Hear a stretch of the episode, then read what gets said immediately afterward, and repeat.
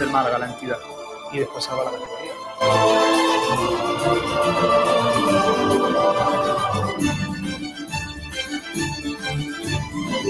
Porque antes de llegar al Málaga, recuerden eh, que yo comía patatas fritas con huevo y despacho, sigo comiéndolas y cuando vaya lo voy a seguir haciendo.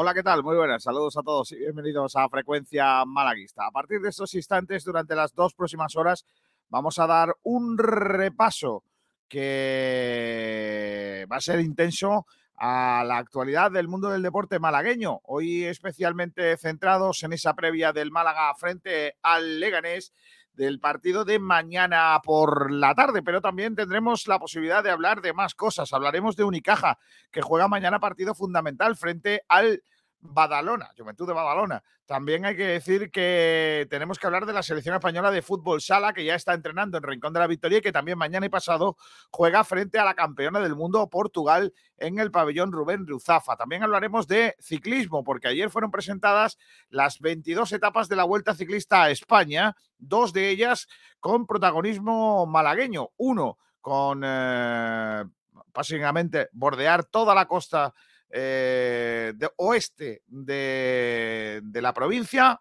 eh, pasando incluso por Málaga capital, hasta llegar a Peñas Blancas en eh, la Sierra Bermeja y la otra, la siguiente, el día siguiente, la salida desde la preciosa localidad del Balcón, perdón, del Tajo, la preciosa localidad de Ronda donde están los vinos de las bodegas Excelencia, en Ronda. También hablaremos del resto del eh, fútbol, del resto de los deportes, el balonmano, todo esto, porque tenemos este fin de semana también las semifinales y la final del Campeonato del Mundo de balonmano con nuestras guerreras. Y tenemos eh, tres chicas del eh, balonmano Málaga, Costa del Sol o Costa del Sol Málaga que están en las semifinales, las tres del equipo nacional español y dos que ya no están, eh, la argentina y la brasileña, que ya no están en esa fase del eh, Mundial. Pero tenemos un montón de, cosas que contar en nuestro programa, así que nos vamos a centrar ya en ello, saludando a Pedro Jiménez. Hola Pedro, ¿qué tal? Muy buenas, compañero. Muy buenas, aquí compañero, ¿qué tal?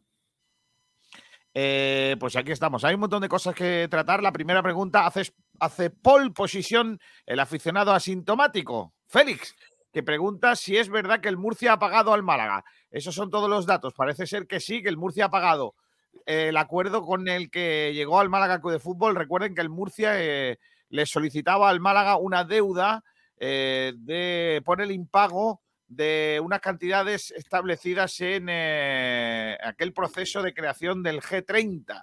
el Murcia no cumplió su parte y como ha habido un, eh, eh, una, una, ¿cómo se dice? Esto de acreedores, no me acuerdo cómo era. Pues eso.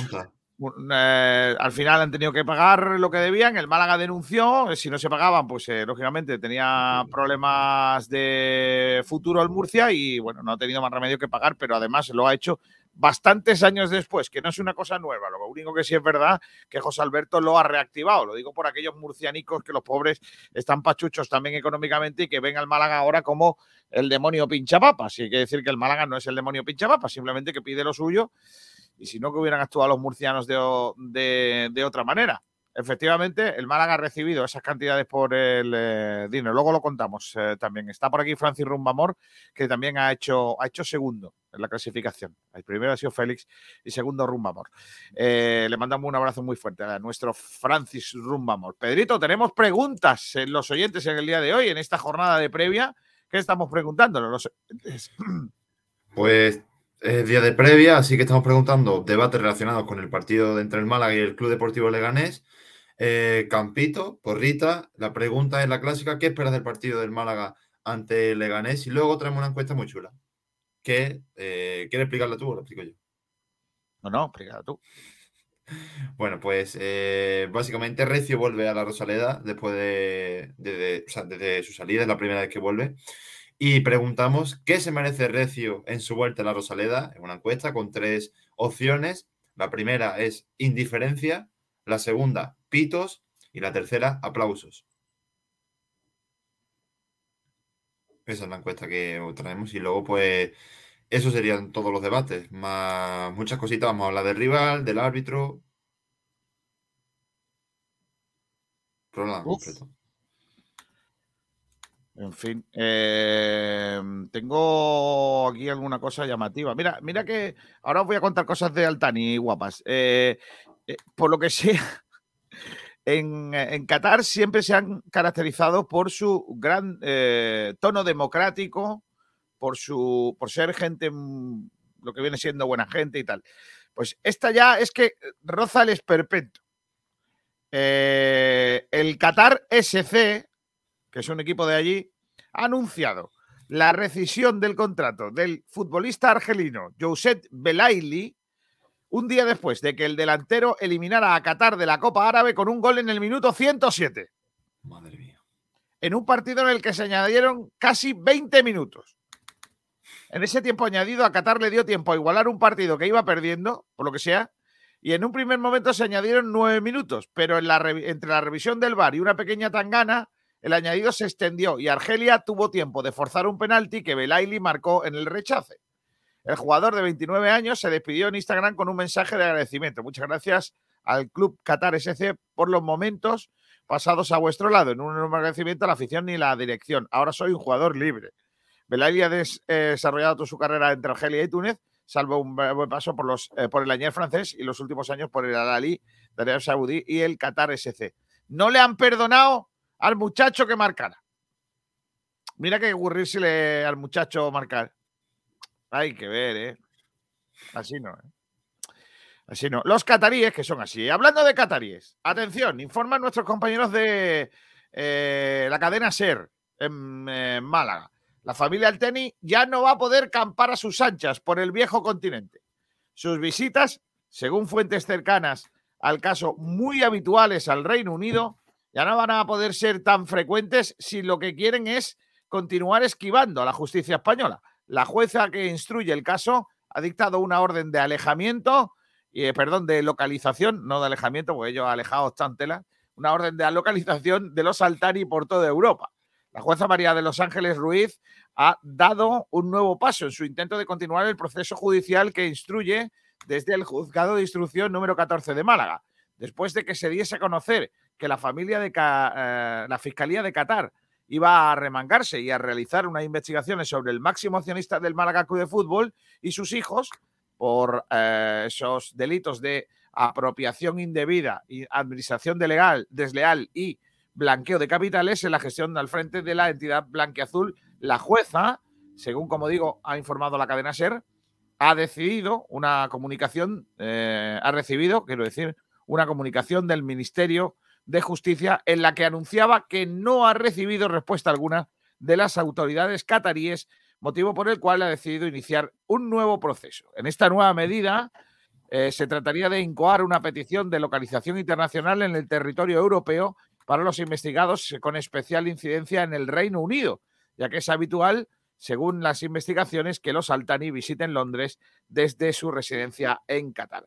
Se considera fundamental la declaración de los eh, componentes de la saga Altani y del propio jeque en el juzgado para esclarecer y avanzar un proceso judicial que se extiende en el tiempo y que tiene en vilo a toda la entidad y un proceso eh, de administración judicial eh, de una empresa privada poco habitual y que, pese a la más que notable participación de José María Muñoz en la dirección del club, complica el desarrollo de la actividad empresarial del mismo. Así que la noticia es que si los altanis, por lo que sea, en Navidad quieren comerse las uvas en Londres, a la Fiscalía Española le llega una información de que este muchacho está allí y pueden mandar una orden de detención. Así que cuidado porque es verdad que le van a cortar sobre todo el rollo a los eh, eh, a los hijos del jeque, que suelen estar en Londres mucho. Ya sabéis que Londres les gusta sobre todo para llevar coches y dejarlos en los, en los parques. Mucho tiempo, Jaime. Sí, es verdad. Eh, Francis Rumbamor dice: Me vine a YouTube porque cada día me va peor el Facebook. Abrazo siempre. Claro que sí. Pues nada, arreglo del Facebook. Que buenos días. Lo de Paulino en Cristiano, ¿cuál es su mal? Su mal. No tiene una bronquitis. No, vídica, pero una bronquitis. No, no- es lo No, que dice. neumonía. Neumonía, neumonía, perdón. Bronquitis. Y Félix, eh, aficionado sintomático, dice una bolsa como la que os dieron a los periodistas en la comida. No sé a qué te refieres. Pues la, eh, la deuda del Murcia, a lo mejor. Ah, no, no, un poquito. No, no, es bastante más. Es bastante más. Sí, sí, sí. Nos da para unos ciento y pico mil euros. Si estuvieran aquí los Altani se compraban un par de coches. De los suyos. Pero como no están, pues harán otra cosa con el dinero. Vamos, digo yo. En fin, eh, pues nada, eh, quería contaros esto de los Altani. Ahora ya, pues eh, a ver si vienen para Europa. A lo mejor por lo que sea se van a ir a otro sitio. Bueno, o no pueden salir mucho. Claro, porque ahora, por ejemplo, pues le queda atrás mano. que que, por ejemplo, dónde pueden ir? Egipto. Panamá. Eh, mm, por ejemplo, Cuba, que es libre. Cuba libre, siempre se ha dicho, ¿no? O eso es otra Sí. cosa, ¿no? Sobre todo a las 3 de la mañana. ¿Australia? Allí no tenemos mano, ¿no? No. En Australia está un poco hoy atrás mano. Yo creo que países chulos para visitar, como por ejemplo eh, las islas eh, Maldivas, las islas Fiji. Ah, Me ha, me ha- me ha gustado siempre mucho las islas Fiji. Me ha parecido una cosa. No iría nunca. O sea, yo no, no me montaría en un avión tantas horas como para ir a Fiji. dice Feli que lo de la bolsa es a recio. O sea, Ah, que cómo lo recibimos. ¿Cómo le recibías? Pues una bolsa como la que nos dieron ayer, ¿no? En la comida a los periodistas. ¿Queréis saber qué llevaba la bolsa? Si me lo pedís, los- os la enseño. Unboxing. Pero me tenéis que pedir. Si no, no tiene gracia. La- en la bolsa venían dos pines del Málaga. Ole. Y otra cosa, y otra cosa, y otra cosa. Pero si queréis os lo enseño, ¿eh? No tengo ningún problema. ¿eh? Pablo Gil la enseñó anoche.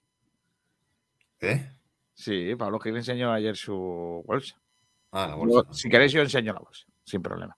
Bueno, eh, hoy vamos a hacer un. Además, es, es que estoy que lo tiro, Pedro. Hoy tenemos que hacer la porrita, ¿verdad? Sí, Pues mira, vamos a hacer además otro sorteo. ¿Te parece? vamos allá. ¿Ves qué es esto? ¿Qué es esto? No me lo digo. Esto es. Una. Oh, Ta, tara, ta, chan, ta, chan, ta, chan. Es una botella de crianza 12 años de. eh, Perdón, de 2012, 12 años, no vea.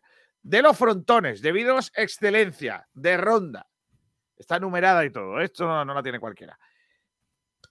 El, el- el premio se lo va a llevar el que acierte el autor del gol que dé la victoria al Málaga. Por ejemplo, si queda el Málaga 3-1, pues el que da la victoria es 2-1. el, el 2-1. ¿Vale? Pero ¿y si, ¿y si van 1-0, 2-0, 2-1 y 3-1? El 2-1. El 2-1 siempre es el que da la victoria. Vale. O, o- o el- o hacemos el primero que marque o el último que marque. El último, El último, el último. el último que marque en el partido del Leganés. ¿Vale? Solo hay una respuesta por oyente. No se vale de, por ejemplo, que Felipe empiece a decir el 11 entero y, y alguno acertará. No, no, no. ¿Vale? Entre todos. El que acierte el gol, el goleador, el primer goleador del partido del sábado de mañana se lleva ¿Cómo suena? ¿Cómo esta suena? botellita de vinos excelencia, de bodegas excelencia, los frontones. Madre mía. Es que estoy, llevo tres días intentando darla, el otro día en la copa la intenté dar, pero no pudo ser. Dice Francis que dónde hay que votar.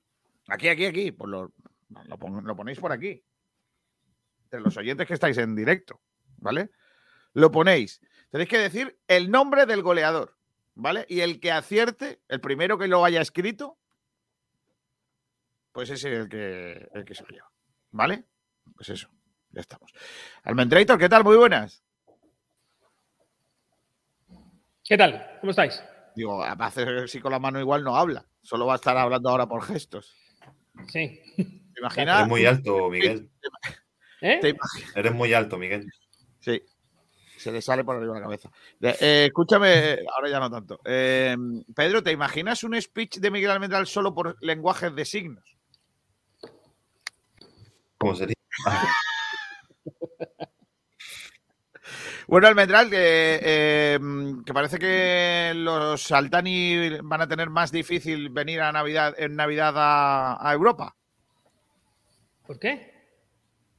Hombre, porque se ha dictado una orden de localización. De localización. Sí.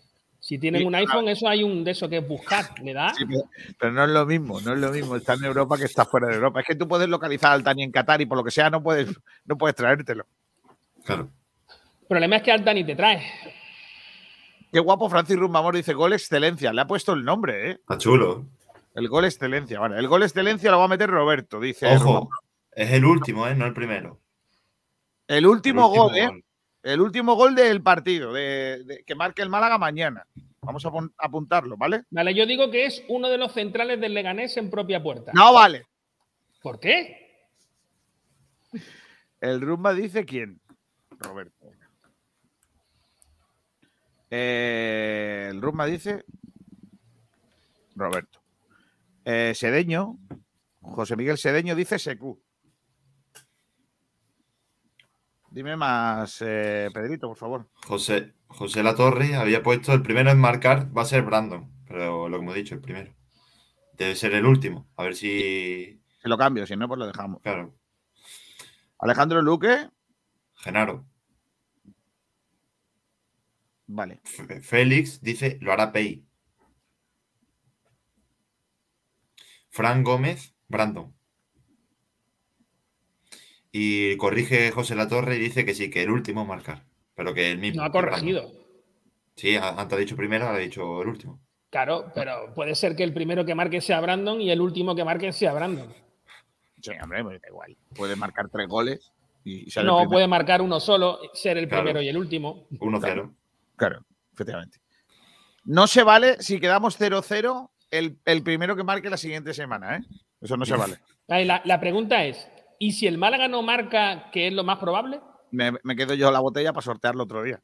Pero eso de la banca ganar, eso, eso está Sí, sí, ya pasó el otro día. Ya pasó el otro día. En el partido de Copa dije que se llevaba esta misma botella que está aquí para ver si algún día la entrego. Eh, dije que, que regalaba la botella al primero, al, al que acertara el que nos clasificase.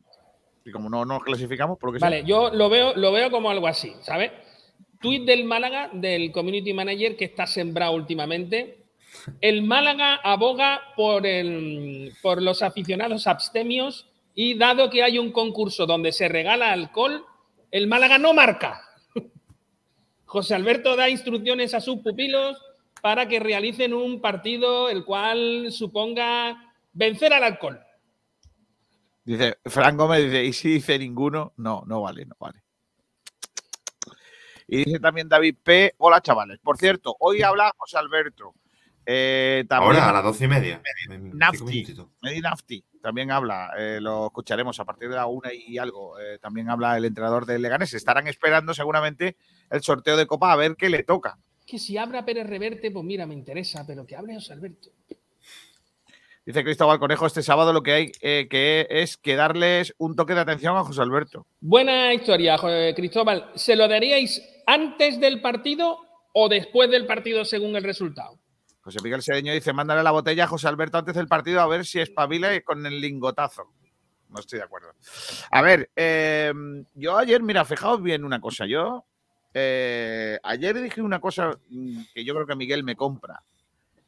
Que la realidad actual que tiene el Málaga Club de Fútbol, yo creo que dentro del propio club son conscientes de si el Málaga fuese un equipo normal y tuviera un estatus normal, ni José Alberto sería entrenador del Málaga, ni Manolo Gaspar sería director deportivo del Málaga, ni la mayoría de la plantilla que está hoy por hoy en el Málaga estaría en el Málaga. Eso es una realidad que a muchos se os escapa porque creéis que el Málaga es más de lo que, cree, que, que lo, de lo que es. Porque el Málaga tiene una afición que está en cuanto a número, en cuanto a capacitación, en cuanto a volcarse con el equipo, muy por encima de lo que es ahora mismo la institución. Es que la- institución hace cinco días, como quien dice, estaba a punto eh, de colapsar, a punto de colapsar, a punto de, desapare- de desaparecer. Entonces, ¿qué ocurre? Que, seguimos pensando que tenemos algo más grande de lo que somos. Y el Málaga es ahora mismo lo que es. Un presupuesto en segunda división del 12-13 a- aproximadamente. Entonces, eh, esta situación que yo, que yo ya dije ayer en el programa, después de, de mi de, de la, de la- de la reunión que tuvimos ayer de fraternidad entre prensa y club, la sigo la sigo opinando. O sea, eh, no solo la, la- opino, es que la reafirmo porque es que ayer yo lo- se, lo, se lo escuché a gente del club. Y gente implicada. Entonces, eh, pues sí, pues lleva razón. Entonces, eh, ¿se le tiene que pitar a José Alberto? No. Es que José Alberto está donde está y, en- en- y cumpliendo objetivos, seamos serios, cumpliendo objetivos. Lo único que a mí me fastidia de lo de Copa, sinceramente, lo único que a mí me fastidia eh, de lo de la Copa, sinceramente, es que dentro del discurso, José Alberto, por defender a los suyos, no, no hubiese salido en rueda de prensa a decir lo que dijo Johan Cruyff el día que empató a dos en Soria contra el Numancia eh, con el Barça. No he hecho ningún cambio porque ya que estaban haciendo el ridículo, que se coman ellos el partido. Pues lo mismo. Yo salgo a la, a la- Pero eso lo puede hacer Johan Cruyff porque era Johan Cruyff y porque es de Barcelona. Pero José Alberto no puede hacer con una plantilla tan corta decirle que a los jugadores a los que había puesto el otro día para que dieran la talla y que aprovecharan la oportunidad para la Copa, pues no estuvieron a la altura. Eso es probablemente lo único que se le puede achacar a José Alberto, pero entendiéndolo, porque yo lo entiendo, mm, porque claro, hay algunos de esos jugadores a los que va a tener que utilizar mañana, pasado o el otro. Entonces, eh, no puede cargárselos, no puede cargárselos, es así de, lamentable. Entonces, yo ese discurso lo entiendo, lo entiendo perfectamente. Cada vez que vaya pasando, y además eso lo decíamos también el otro día, a medida, a medida que va pasando los días, Pedro y Miguel, a la gente le importa menos la copa. Eso es así. A la gente cada vez más, pues que es verdad es que la copa no le importa al Málaga, no le importaba si es una. García, pero eso no tiene nada que ver. Es que, es No, que sí yo creo que, que no. ver. Yo creo que no. Yo creo Yo que, creo que hay, hay- parte que te compro y otra parte que no. O sea, yo te compro la parte de que este club está donde está y que, evidentemente, en circunstancias óptimas, eh, el único que podría estar de los que, digamos, se, se les ve, ¿vale? Porque yo no dudo que haya gente profesional que haga trabajo que no se ve, ¿vale? Pero de los que se ve, eh, yo me quedaba con el administrador, eh, no me quedaba con el director deportivo, no me quedaba con el director de operaciones, no me quedaba con el entrenador y no me quedaba con casi nadie de la plantilla. Algunos sí, por supuesto, pero los chavales sobre todo, pero, pero de los que se ha fichado y cómo se ha fichado y de cómo viene el asunto, por supuesto nada. Lo que pasa es que hay una historia que no te compro, que es la de, eh, bueno, eh, intentar eh, hacernos entender que la gente, o sea, que los clubes que tienen más presupuesto son los que van a estar arriba, los que tienen menos son los que van a estar abajo. Porque no es una cuestión de presupuesto, No, pero es una cuestión de equipo. eso no lo digo, eso no lo digo yo, Miguel. Yo lo que digo es que le pedimos al Málaga ser más de lo que es. Y el Málaga, al final, es un presupuesto de la zona media baja de la clasificación. Pero que la Ponce tiene un presupuesto muy por debajo del del Málaga o igual de que el del Málaga, yo creo que por debajo, y es mucho más equipo que el del que el Málaga, básicamente porque las personas que están en la Ponce hacen las cosas de una manera Pero distinta. puede, la Ponce puede tener una plantilla que lleve trabajándose junta dos años, tres años. Puede ser. Sí, pero si el Málaga no tiene una plantilla que está trabajando junta dos años, tres años, porque el mismo Málaga se sabotea, porque el director deportivo se trae jugadores cedidos que luego el año que viene no van a estar. Es que, Kiko, te recuerdo que el año que Es que el viene tú no vas a contar puede. con Antoñín, y si Antoñín Es hace un muy Málaga- buen. Es que, Miguel, es que el Málaga se trae lo que puede el hombre. No, no estoy de acuerdo contigo. Yo Mira, sí. hay, hay una política, hay No, una política que tú puedes seguir y que tú puedes decir, mira, el año que viene, o sea, esto es un plan a dos años, que es lo que, es lo que por cierto, vendisteis en el programa de ayer. El programa de No, es lo ayer que decía Manolo. ¿eh? Sí, pero, pero una cosa es lo que diga Manolo y otra cosa es que si lo que dice Manolo es verdad o es mentira. o por lo pero- menos si vosotros pensáis que es verdad No, o vosotros pensáis que es mentira. Si es No, su línea de trabajo y es lo que va a lo seguir. No, pero es que yo pienso que, lo es mentira. Yo pienso que él está diciendo No. una cosa y haciendo otra. Porque cuando tú tienes una línea de trabajo, lo- los hechos la demuestran. Yo me traigo a Paulino, ¿vale? Y yo digo, mira, Paulino es mi interior derecha. Y yo quiero jugar con Paulino. El año que viene, Paulino va a estar en el club. Así que yo te creo. Me puede gustar o no gustar Paulino, que lo detesto. Como jugador es, le detesto como jugador. Como persona ni le conozco ni, ni tengo nada que opinar de él. Pero como jugador le detesto. Ahora entiendo que tú dices, este es mi interior derecha. Y yo te creo. Porque el año que viene Paulino va a seguir en el, en el club. Pero es que el, el lateral derecho de este club, eh, el que, con el que estamos jugando de manera, o sea, el, el titular, que es mejor que todos los demás, por cierto, a mi juicio, no va a estar el año que viene. Y el lateral izquierdo, uno de ellos, el tal Cufré, que ya no sé si es lateral izquierdo o medio centro. Perdón. Eh, el, el señor Cufré, mejor lateral izquierdo que es tan bueno por que hay que de- Espera, espera, Miguel, no va a ¿verdad? estar. Eh, Ni vamos a tampoco va a estar. Alberto, que está aquí José Alberto. José Alberto. ¿Me No, escucháis? está metiendo a Ignacio Pérez. Sí, ¿no? sí, Sí. Ignacio. Ah, vale. Acaba de entrar eh, eh, José Alberto en la rueda de prensa, así que eh, en breve momento comenzará la rueda de prensa. A mí es una pregunta que me gustaría hacerle, en serio, Kiko. A mí me gustaría saber si el plan es a dos años, ¿qué hacemos con jugadores cedidos? Si el año que viene no van a estar. Es que no, no, no se Pero esa no- entiende eso. Esa no es una pregunta para él, es una pregunta para Manolo. Ya, ya. Pero me gustaría que alguien me lo dijera. El partido Málaga-Leganés. Cuando queráis empezamos con el turno de preguntas. Buenas. Carlos, cariño.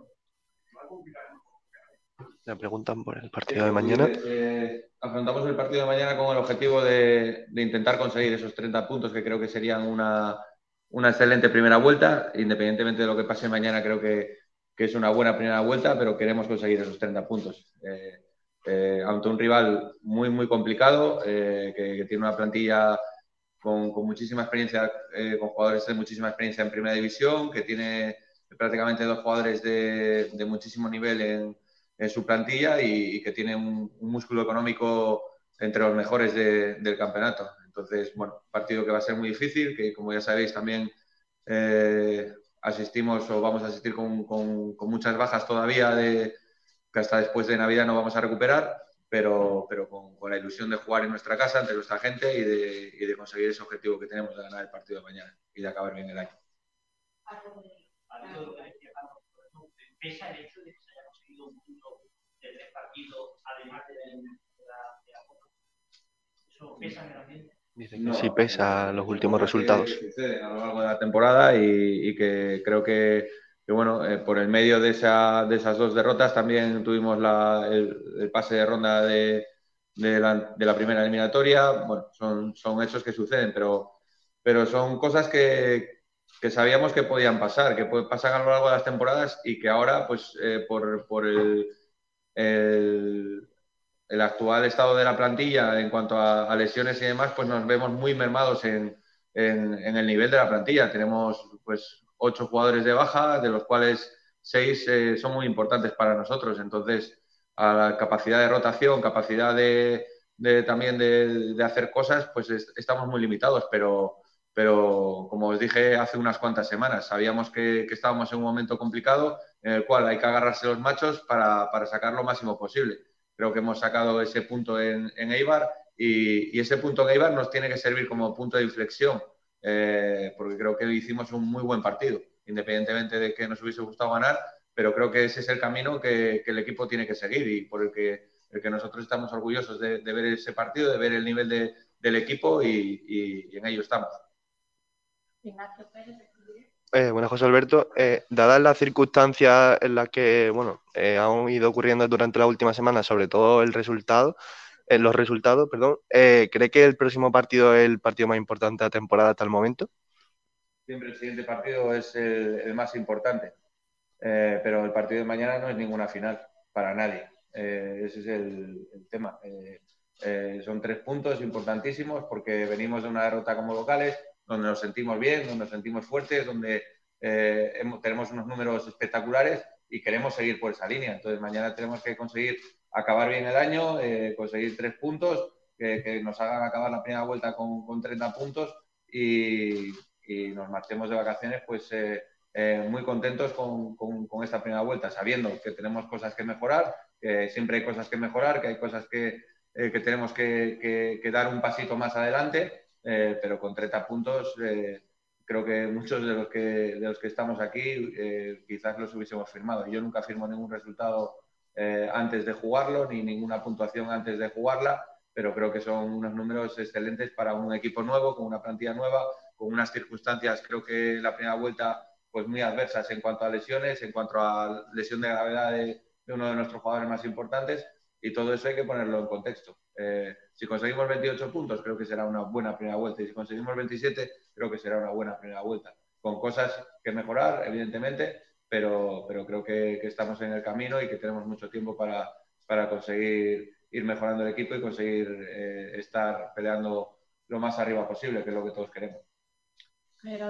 Málaga. Hola, vitales. Le preguntan sobre el estado de, de los lesionados.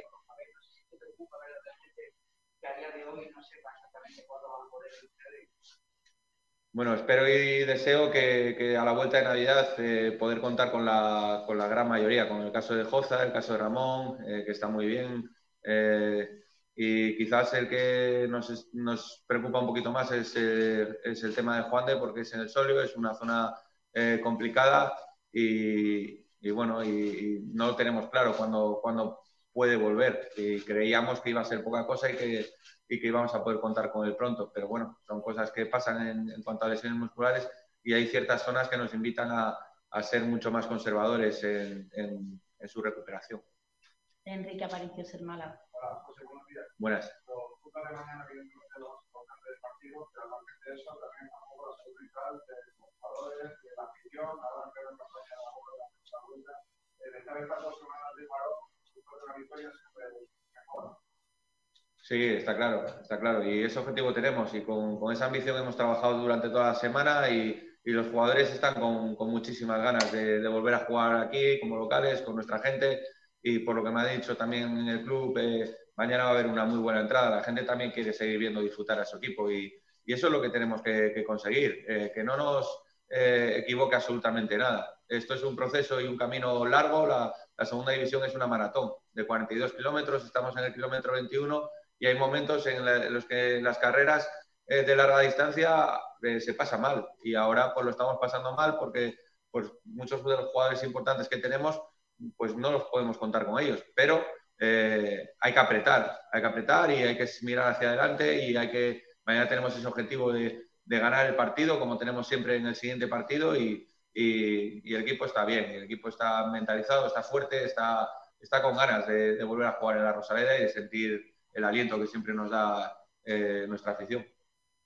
Grande local, Radio Marca. ¿Qué tal, mister? Has mencionado las ocho bajas, pero Ismael Gutiérrez y Antoñín se han entrenado con el grupo las dos últimas sesiones. ¿Los ves para mañana o todavía los ves un poquito precipitados en, pues en ambos casos? Bueno, vamos a ver, vamos a ver que todavía mañana por la mañana vamos a hacer un, un ligero entrenamiento y vamos a evaluar cómo, cómo están todos. Enrique.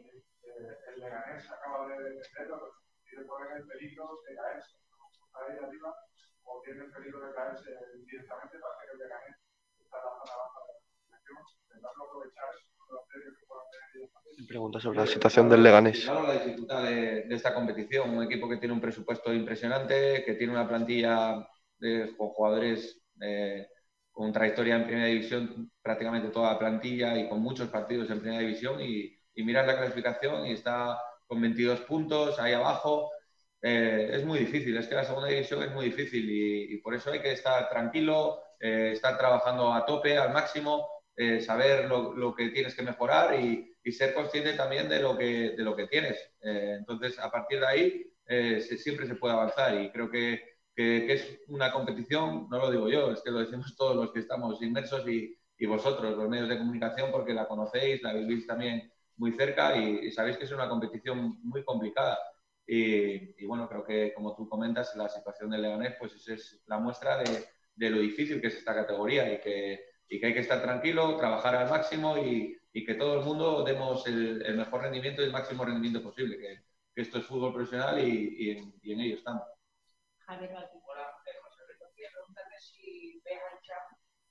Le vuelvo a preguntar sobre Chan y, y si tiene posibilidad de entrar desde el inicio y también sobre Dani Lorenzo. Eh, bueno, eh, ya sabéis que no, no, lo primero que, saben el 11 son los jugadores y todavía hasta, hasta mañana la previa no, no, lo van a conocer. Entonces, tampoco voy a entrar en, en detalles, pero eh, Icham estoy muy contento con, con, la participación que está teniendo, con la evolución que, que sigue teniendo. Lo veo súper contento, súper alegre, eh, muy positivo, con muy buenas sensaciones y eso es una excelente noticia para, para todos. Y está claro que, es una posibilidad. Cada, cada día que, que, esté ahí, que esté sumando, es, es una posibilidad para, para, poder entrar en el 11. Creo que el otro día en Eibar eh, nos da 30 minutos impresionantes de lo que es Icham, de lo que hemos visto, yo he visto antes de venir aquí de, de Icham y que a todos nos llama la atención y creo que, que se lo merecía y estoy muy contento por él. En cuanto a Dani Lorenzo, creo que, está dando también muy buenos minutos y, está claro que es una, una posibilidad que tenemos ahí para, para sacarle, para aprovecharnos de sus características y, de, y del buen momento que, está pasando el, el, chaval. Valoramos todas las opciones y está claro que la vuelta de Genaro también es importante para nosotros para sumar un efectivo más en una posición en la que estamos eh, pues eh, fastidiados ahora mismo. Ignacio Pérez. Sí, eh, yo le quería preguntar sobre el tema de los porteros. Eh, hasta ahora parecía que Dani Martín iba a ser el titular en la liga y Dani Barrio en la Copa. Tras la eliminación Copera, ¿puede que volvamos a ver, eh, a reabrir ese eterno debate? Mira, lo dije aquí en mi presentación, creo que fui claro, y tampoco tengo que estar todos los días dando explicaciones sobre la, cualquier posición. Para mí no hay ningún debate.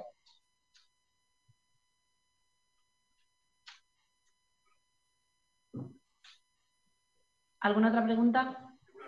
Carlos.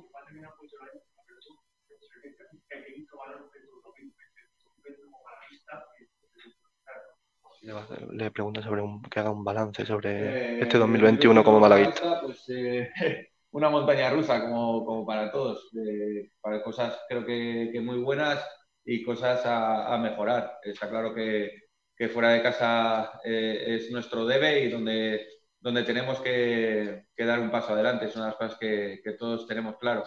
Eh, y sobre todo en la regularidad, ¿no? La regularidad de, ser un equipo competitivo y de ser un equipo fiable, que en ciertos momentos pues no lo hemos sido.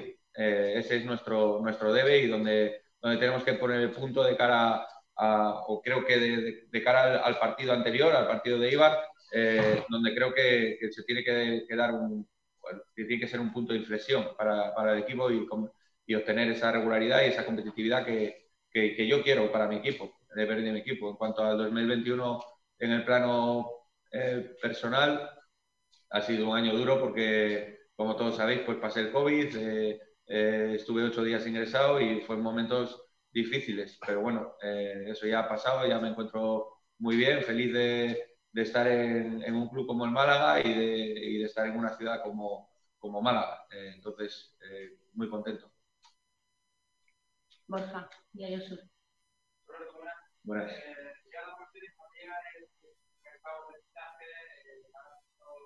Hablan sobre el mercado de fichajes.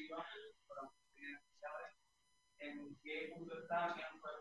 sobre también todo el de todos los puntos que, que eso está ¿En qué situación está el que nos puede dar un poco como previa a lo, que, lo que a mí me transmite José María es eh, tranquilidad, que, que se va a solucionar seguro.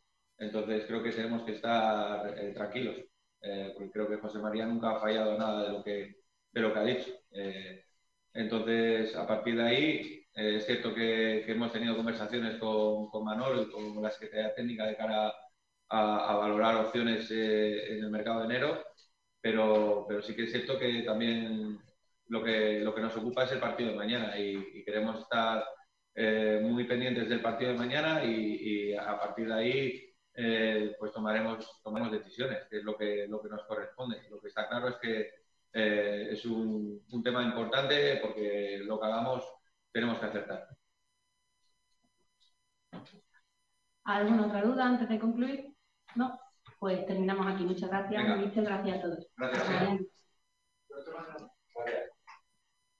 Bueno, pues ahí, ahí teníais al técnico del Málaga Club de Fútbol, a José Alberto, hablando de ese partido y de otras cuestiones también en cuanto a la actualidad del eh, conjunto blanquiazul. Eh, Ignacio Pérez, ¿está por ahí todavía? Sí, ¿me escucháis? Sí. ¿A qué le pregunta lo del portero? Si eso ya es un debate más que manío. Ya, pero por mucho que sea manía, yo creo que había que, que hacérselo, ¿no?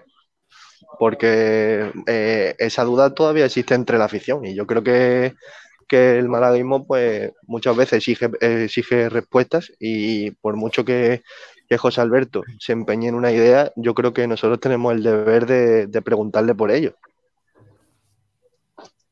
Y más si, si yo creo que eh, si muchos creemos que, que el nivel de Dani Barrio puede hacerle sombra al de Dani Martín. O sea que yo creo que era una pregunta que había que hacerle. No estoy de acuerdo. Pero bueno, Yo sí está. estoy de acuerdo, totalmente de acuerdo con, con Ignacio Pérez. El único periodista de toda esta puñetera radio. El único. qué pelota eres y qué lamentable, Miguel. Pero vamos a ver, Eh, escúchame, es que vamos a ver, si hay una realidad que es que usted ha dicho que no va a haber debate en la portería o que no va tal, y se acaba la Copa del Rey a sabiendas que eh, el portero que tenemos, que por cierto es en propiedad y no un cedidito del Betty, el, portero nuestro que si va a volver a jugar, es que fíjate el, el- el mensaje que le manda el propio entrenador a su jugador. Es que no yo creo que Dani aquí. no va a renovar. Yo lo tengo Claro que no va a pero vamos a ver, ¿cómo que no va a renovar? Es que yo creo que en algún momento eh, eh, alguien se tendrá que sentar con Manolo y tendrá que decirle mm, al entrenador este que le da en la cabeza. Por dos razones. Primero. Porque. No, no, sí, sí, y además os lo mantengo. Por dos razones. La primera, por decir cosas en ruedas de prensa como lo que acaba de decir, que va en contra de su equipo. Es que la, ¿Eh? la gestión del liderazgo es cero. ¿Qué acaba de decir? Que, que a ti Pues no que, te ha gustado. que no hay Es- debate. Claro. Es que, es que Pero es que es mentira, sí lo hay. Es que no, eso lo dices tú. Pero él No, no, no, el que debate pone- existe. Le Ah, el gusta debate, ¿quién lo no pone? gusta. ¿Quién- qué- ¿Pero quién es el que hace el debate? ¿Quién? Vamos a ver, la, la, Ahí no tiene la ninguna afición duda. Pero si es que, no entiendo- tiene- escúchame, es que la afición del Málaga puede decir misa, es que el entrenador es el que manda, joder. García, Tampoco tiene duda del que 11 este y no lo entrenador dice, Habla de mi equipo, mis decisiones, porque cuando yo estuve malito, lo pasé muy malamente yo y luego yo fiché por el Málaga y yo no sé qué. Le importa un carajo la afición del Málaga a este señor. Miguel, y si la afición del Málaga tiene un debate y el señor periodista Ignacio Pérez le hace la pregunta y le responde como le ha respondido, que poco más le ha faltado, vamos, me ha parecido despótico, in- subido de tono. No es y-. Hombre, No, Miguel, no sea así, no sea así, no sea, justo, no sea injusto. Qué que no, tío es- más lamentable, no vamos. digas eso, no digas No, Miguel. Escucha, en cuanto, en cuanto he escuchado la respuesta, os lo he puesto en el chat privado. Lo primero que he pensado, no me lo puedo creer el nivel de, de- con el Pero que le ha respondido. O sea, Miguel es que le ha respondido porque está hasta los pantalones, me imagino. pero No, no es cierto, no es cier- entrenador No es cierto, Kiko. No es cierto, porque es que esta pregunta no se la hacen nunca. Porque todos hemos asumido que, que lo que él diga va a misa. Y yo creo que, hay- que este, este debate existe entre, eh, por mucho que la afición eh, no pinte nada en este, en este caso, ni, ni los periodistas, pero es que este debate existe y, y hay que preguntarle por ello, no porque sea más obvio, al igual que le preguntaban cada fin de semana por Icham y se había repetido mil veces que Icham Claro. eh, estaba entre algodones y que no se sabía cuándo, cuándo iba a volver. Pues por han vuelto Dani preguntar Martín y por Dani. Barrio. Claro, pues por Dani Barrio y, y- y Martín, igual, ¿qué le vamos a preguntar por el No, estado del no, césped? hay que preguntarle, José Alberto, felicidades por tu victoria. Ah, que no ha ganado el partido todavía. Bueno, espérate. No, no, no, Mm, pero- felicidades es que no, por tu rueda de prensa. José Yo lo que Alberto, digo, maravilloso. Qué bonito está, hijo. Escúchame, yo lo que digo es que eh, cuando él dice que no hay debate, es que lleva razón, es que él no tiene ningún debate. Pero, no, Kiko, él no tiene ningún claro, debate. él. Pero es que él no quiere contestar la pregunta directamente, porque, por ejemplo, le preguntan no por el quiere 11. contestar, porque no dice, eh, ¿qué queréis que os diga? Eh, voy a poner a Dani Martín y es por mis santos cojones. ¿Queréis que os diga eso? No, pero también Sí. podría decir el 11 y no lo dice, ¿no? O sea, contesta lo que Pero- quiere. Pero vamos a ver. ¿Por qué? pero- Porque él sabe que Dani Barrio, la gente lo quiere más que Dani Martín ¿Con y no quiere darle eso a la afición. con qué intención, eh, hace Iván eh, Ignacio la pregunta? La intención es para que el técnico le diga, pues sí, ahora es una oportunidad que, que No, no, vamos a García, tener, no, no, no, no, no, no, el no, no. portero, porque claro, García, eso lo estás asumiendo tú. Ignacio No. Pérez hace una pregunta que Pero, está en la calle. Pero, eh, a ver, yo- déjame que termine, porque no me, han, no me ha dejado terminar. A ver, Ignacio Pérez pregunta. eh, el debate se vuelve a reabrir y tal. Y entonces el entrenador le dice, mire usted es que no hay debate, no hay. No, solo- sí hay. Otra cosa es que no lo tenga usted, Eh, pero eh, debate claro. sí hay. No, es no. que, es, que Pero es eso. Entonces la respuesta que queréis vosotros es que es, sí, os voy a poner a Dani Martín. Eso es lo que queréis. Voy a No, poner yo a de la, yo de la, voy a yo de la poner a respuesta no. Yo de la respuesta no he hablado, ¿eh? Yo de la, Claro, es que la al igual que respuesta yo, que que tengo derecho a preguntarle No, lo que no, quiera. Aquí estáis enjuiciando lo que os ha contestado. No, aquí estamos enjuiciando que él se ha molestado no. por la pregunta. No, él no se ha molestado, te lo digo yo. No se ha Mira cómo la es, mira la respuesta que ha dado. La respuesta es la que había que hacer, porque él lo que no puede decir es lo que yo diría eh, en petit comité, que es voy a poner a Dani Martín porque me parece mejor portero. Ya está. Y no lo va a decir porque no lo va a Pero decir. García, si lo que ha hecho es vosotros, mucho, si lo que dijera, mucho peor. porque sois unos personajes, pues sois unos personajes lamentables. Si dijera eso, que es su verdad, que es su pensamiento, diríais, estaréis diciendo que tío más injusto, no le da Vamos a ver, ninguna oportunidad García, al otro, hay que ver, no sé cuánto. También que también te digo, también Ahora, te digo, si os Kiko. Si os dicen, no voy a poner a Dani Barrio, a no ser que se ponga malo Dani Martín, si os dice que es lo que va a pasar, le criticaríais por Sí. otro tema. O sea, os está eh, diciendo, oye, es que aquí no hay debate. Aquí va a jugar el que yo diga y ya está, es historia. Sí, pero Kiko, que es que eh, hay, que- hay, que, preguntarle también. que Hombre, pero, pero te voy a decir por qué. Porque se lo ha ganado a pulso. Porque nada más que llegó dijo que quería un equipo atrevido y, y vistoso. Y no lo hemos visto. Dijo que no iba, que, que el portero que mm, suyo no lo iba, no lo iba a cambiar. Y en el- la jornada 5 o 6 cambió a Dani Barrio por Dani Martín. Y, y dijo que la copa no dijo- se la iba a tomar en serio y no se la tomó en serio. portero- no dijo que el portero no lo iba a cambiar. Dijo que no iba a haber rotaciones en la portería. Bueno, que no pero- iba a Lo haber cual significa que el portero no lo va a cambiar. No, no es eso. Es que cuando llega Dani Martín, eh, Dani Martín llega en una situación en la que no podía jugar y lo sabemos todos. Dani Martín no estaba entrenando. Dani Martín cogió el COVID, acababa de salir de una lesión y venía de no hacer pretemporada, con lo cual no va a empezar la temporada jugando Pero titular. vamos a ver, Kiko Si García, él hay una realidad. podido- si él hubiera podido, hubiera puesto a Dani Martín antes en la jornada 1, pero no podía. Sí, Pero pero hay una realidad que es la siguiente. que es- por todo al muchacho. que es en la, en la, en la, en la afición hay gente que piensa que eh, Dani Barrio es mejor que Dani Martín. Habrá otros que no, ¿eh? Yo ahí no- ha- habrá quien piense una cosa y quien piense la otra. Yo, yo no quiero entrar en, en si el, el técnico se equivoca o acierta, porque a mí eso me da igual. Yo lo que digo, además, no, no lo enjuicio. Lo que enjuicio es si, el, si el, hay un periodista que te hace una pregunta, tú estés cómodo o no estés cómodo, eh, como tienes una edad, eh, tienes un cargo y, tal, pues eres amable, eres tal, y le dices, no, bueno, eh, entiendo que la afición pudiera tener un debate, pero en este caso para mí no existe. Y, ya está, lo hace en ese tono y tal. Pero no ha dicho eso, ni lo ha dicho en ese tono, porque además estado contestando el resto de las preguntas a, los- a los que le dan la pelotita votando, les ha puesto también las respuestas que han querido y como ha querido y ta, ta, ta, ta, ta. Y al que le hace la pregunta incómoda, que por cierto, la afición tiene derecho a saberlo porque ese debate sí existe en la afición.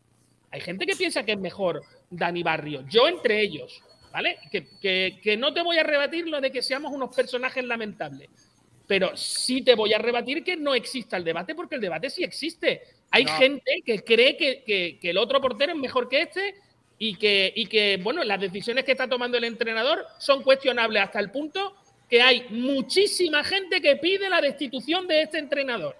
Y eso es una verdad. Que él no la quiere ver, ese es su problema. pero lo que yo creo que no podemos tolerar desde mi parte, desde el punto que a mí me toca, es que a mi amigo Ignacio Pérez le hablé como le he hablado. No le he hablado mal. No, no, si no tú eres No le he hablado mal. No ¿Tú le he hablado mal. que le puedes contestar así a No una le ha hablado mal, que le ha contestado como tenía que contestarlo. No, no, no, no, no. Lo que no voy a, lo que no entiendo, lo que no entiendo y no permito, yo creo que, que creo que es- os estaríais columpiando bastante. Es que le digáis al entrenador del Málaga lo que queréis escuchar vosotros. No, Él no, no, el entrenador que quiere responda lo que No, quiera. Tú le estás diciendo, que lo no, tú le estás diciendo, no, él ha hecho bien. Yo, mira, eh, a ver, Miguel, me, me- me da mucho, mucho coraje lo que está pasando porque yo, que soy un tío cabal, que me gusta ser serio y, sobre todo que me gusta defender a lo mío como eh, mato, como diría la otra, mato por lo mío. Si yo hubiese visto que José Alberto le, ha respondido mal a uno de mis chavales, de uno de los compañeros de la radio, yo no estaría aquí tranquilo defendiendo a José Alberto. Está Ignacio Pérez con el micrófono silenciado porque está llorando en una esquina. Está No, mal. no, no, porque yo estoy mitad, de callado la, aquí de- también, señores. en mitad de la carretera y no quiero que.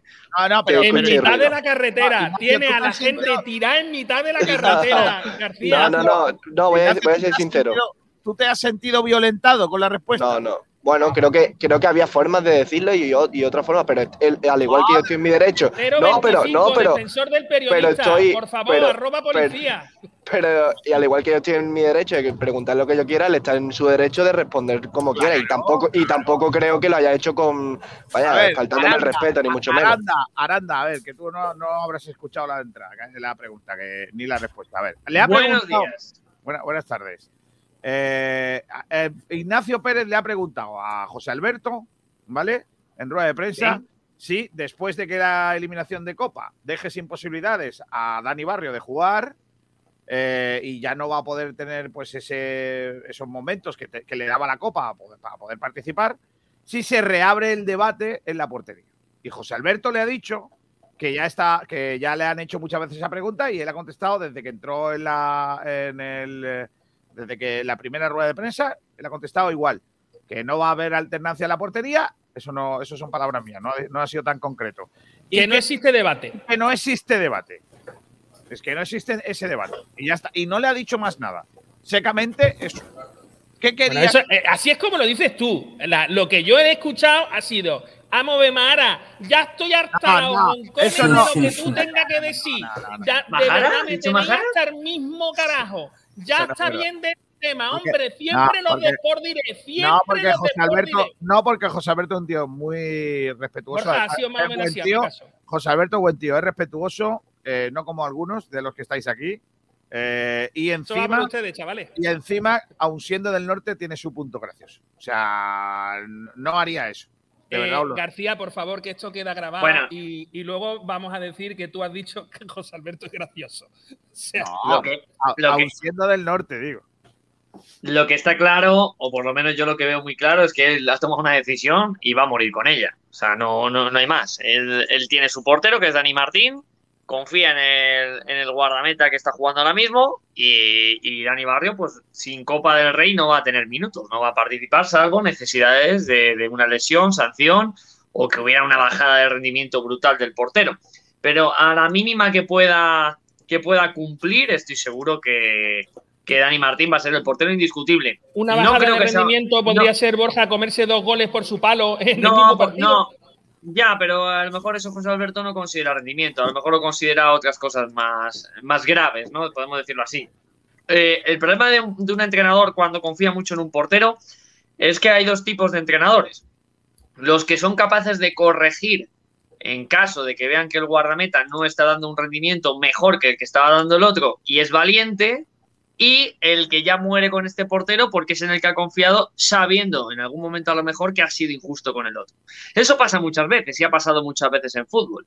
Eh, esto es, pues, eh, para que os hagáis una idea, eh, lo que pasó hace no tanto tiempo con Keylor Navas en el Real Madrid, lo que pasó hace no tanto tiempo con Claudio Bravo, lo que ha pasado en muchos equipos, pero que al final el entrenador pues se ve la, la- la mano derecha. Pellegrini, por ejemplo, no rota sus porteros, pero cuando Claudio Bravo ha considerado que estaba mejor que el Rui Patricio, ha jugado Claudio Bravo. Ahora ha visto que el Rui Patricio, que es más joven y tiene más futuro y tiene mejores condiciones quizás que Bravo, ha recuperado el nivel, le ha devuelto la titularidad al portugués y ha sentado al chileno. A mí eso es lo que Ruiz me Silva, gusta. Rui- a mí Ruiz no me, Silva. ah, eh, Ruiz Silva, perdón, he dicho Rui Patricio. Eh, disculpa, Ruiz Silva. Eh, entonces, estamos un poco en esa idea, ¿no? Eso es para mí lo que tiene que hacer un entrenador. Un entrenador tiene que hacer las cosas de esa manera. A mí tampoco me gustaba lo que hacía Pellicer. De hoy te doy un partido a ti, otro a mí, y ahí rotando y todos felices y contentos. No, porque esto no es un club de una escuela de fútbol eh, del, pueblo de Chichillos, no. Esto es un club profesional y tienen que jugar los jugadores que mejor están. Entonces, en este caso, yo lo tengo claro. Eh, su portero Dani Martín lo ha decidido y la sensación que tengo cada vez que le escucho es que o hay una lesión o una sanción o va a seguir jugando aunque, aunque falle incluso el guardameta asturiano. Sí, dicho esto, yo insisto, y, y- y Miguel, te, te pediría por favor, que, que yo sé que tú lo haces por el espectáculo, ¿eh? no, no- no por otra cosa, por el show. Eh, show business. Que no, que no confundamos, que no confundamos a la gente ni al personal ni nada de eso, porque creo que, que- que yo, yo como, como director de esta empresa no considero que se haya maltratado a un periodista mío, ni se le haya respondido mal.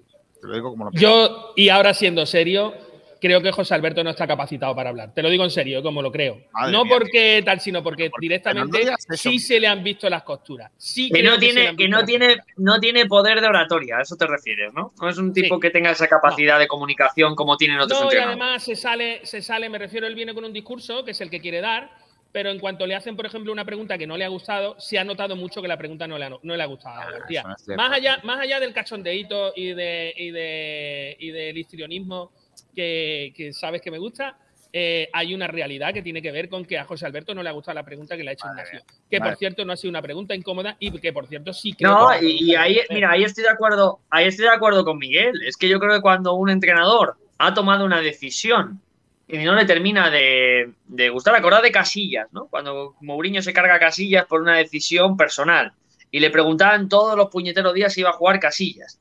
Ya llega un momento en que Mourinho está cansado y aburrido del tema.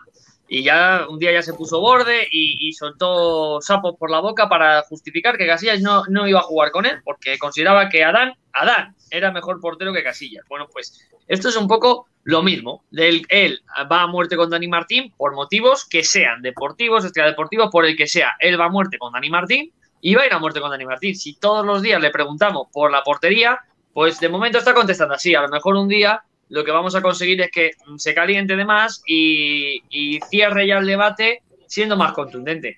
Pero- Eh, pero, yo Borja- creo que tampoco tenemos que estirar más el chicle.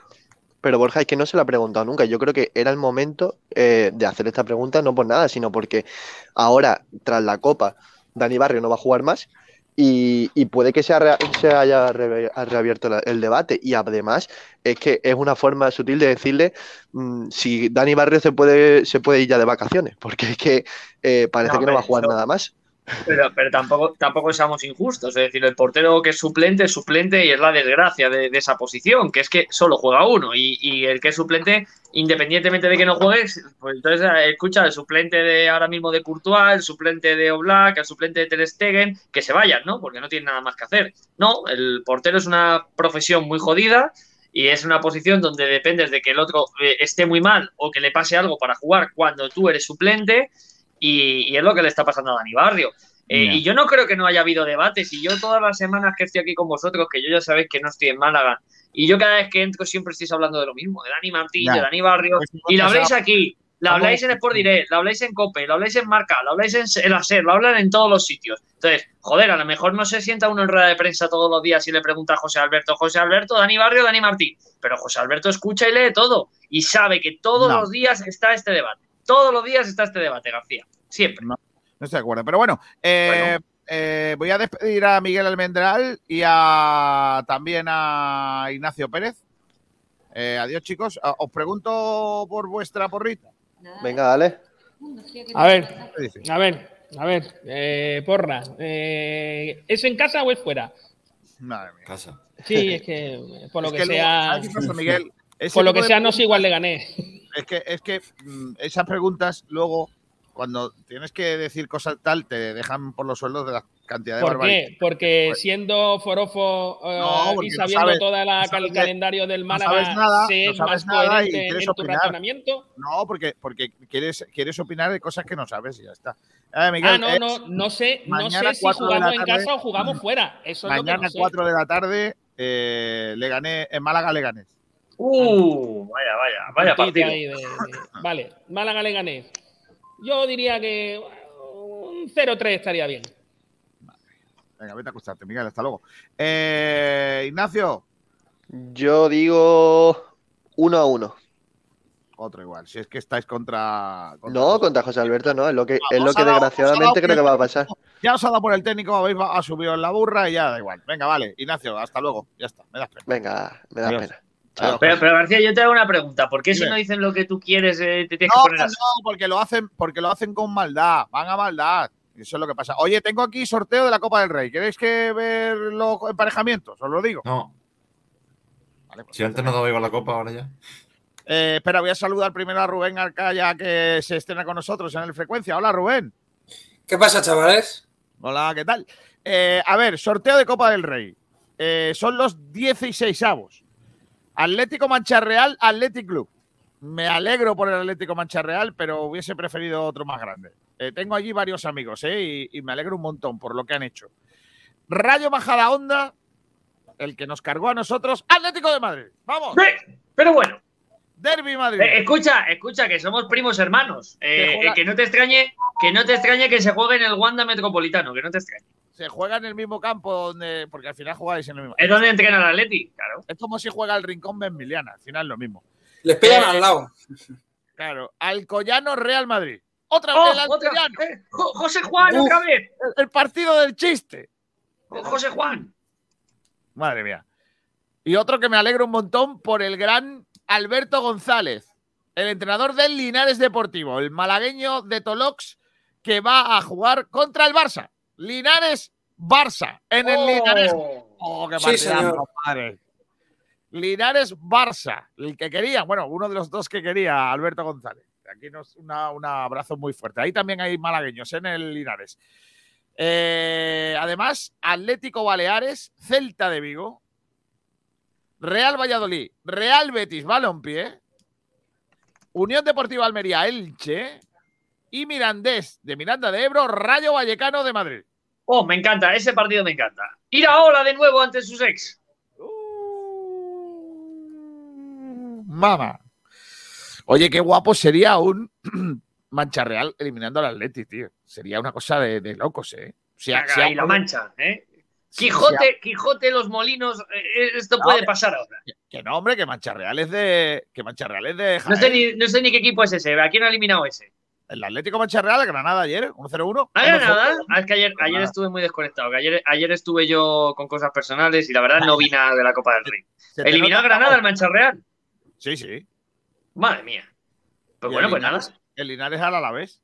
Y entonces, Mancha Real Athletic, uf, Mancha Real Athletic, Rayo Majadahonda Atlético de Madrid, Alcoyano Real Madrid, Linares Barça, Baleares Celta de Vigo, Valladolid Betis, Almería Elche y Mirandés Rayo Valle. eh, Rayo. Baleares, Baleares eliminó al Getafe entonces. También sí, le metió cinco. ¿Cinco? Cinco.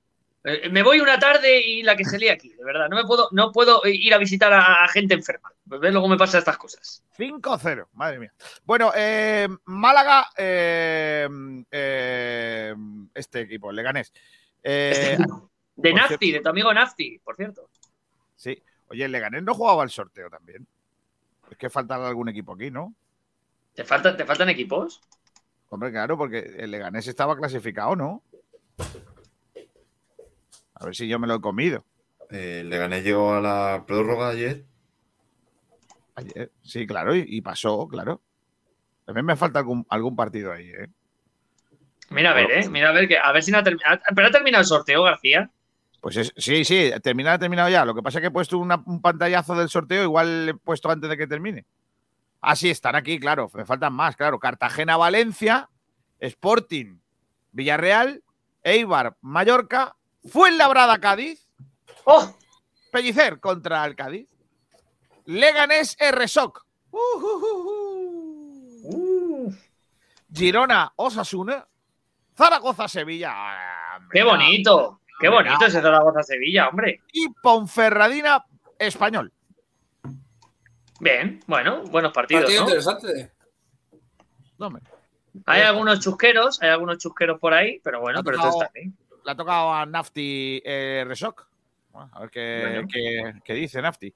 Ahora ya conociéndolo. En un ratito empieza la rueda de prensa de Medi Nafti. Así que eh, os pregunto: eh, ¿juega el Málaga con el Leganés mañana?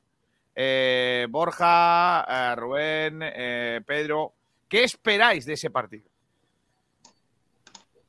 Bueno, el Leganés ha cambiado, necesitaba un cambio. Fíjate que Garitano había sido un tío muy importante en el, Club Deportivo Leganés, pero, pero el inicio de temporada fue, fue malo y, y aquella polémica que hubo con Borja Garcés le, acabó, le acabó condenando. Le acabó condenando porque, porque se enfrentó al delantero, ya la plantilla encima no estaba, no estaba con él. Y tú ya sabes que cuando un entrenador no tienes a la plantilla y, hay un problema ya de vestuario, es, tu condena, acaba siendo tu condena. Eh, evidentemente los resultados han mejorado. No sé si en Liga han sido de los últimos mm, seis partidos, eh, tres victorias, dos empates y la derrota del otro día con, el Girona. Eh, es verdad que fue una derrota contundente. Pero bueno, ha ganado Las Palmas, ha ganado el Huesca, es decir, ha ganado equipos importantes desde la llegada de Nafti. Y bueno, pues tiene jugadores importantes. Tiene a Arnay, tiene al propio Borja Garcés, Ibasaki, tiene a Pardo, tiene, tiene una, una, una plantilla importante en Leganés. Y yo creo que, que en ese sentido es un equipo hecho, si miramos hombre por hombre, para, para estar peleando el ascenso. Que, que las circunstancias del mal inicio de temporada le han hecho estar abajo. Pero yo es un partido para el Málaga muy complicado y que, y que el Málaga va a tener que estar muy bien dentro del partido si quiere, si quiere ganar, porque lo que tienen los equipos de Nafti es que aprovechan los errores del rival. Y como el Málaga esté un poquito despistadillo, eh, se puede llevar un buen susto en la Rosaleda. Pedro. Hombre, yo creo que después del partido de Leibar se vio, o sea, en el partido de Leibar se vio una mejoría, pero luego llega el partido de Copa y se vuelve a ver lo mismo de siempre, el discurso que parece que estamos en un club de segunda federación y ten- tengo las mismas dudas que antes del partido de Leibar. Después del partido de Leibar se me quitaron muchas, o sea, pensé que podía haber efecto reacción, pero con el partido de Copa de nuevo se me han vuelto, la- me han vuelto las dudas. Pero Conclusión. Perdona, Pedro. Sí, sí, sigue, sigue, perdona. No, me- mm, termino. La conclusión es que estamos igual que eh, antes contra Leibar y que puede pasar cualquier cosa, que nos pinten la cara y que ganemos, que juguemos bien y puntuemos o ganemos, eh, pero mm, claro, no tengo nada. No, eh, Pedro, al final lo que dijo, lo que ha dicho hoy en rueda de prensa, el entrenador lleva razón. El Málaga lo que tiene que buscar es la regularidad, algo que no está consiguiendo. El Málaga ha sido un equipo sólido en casa y fuera ha sido un pestiño en muchos de los partidos y, y no ha sido ese equipo. Entonces, eh, ¿qué ocurre? Pues que esa irregularidad de la que ha hablado el técnico y que nosotros hemos escuchado convierte este partido, como todos los demás, en, en un partido en que no sabes cómo te va a salir.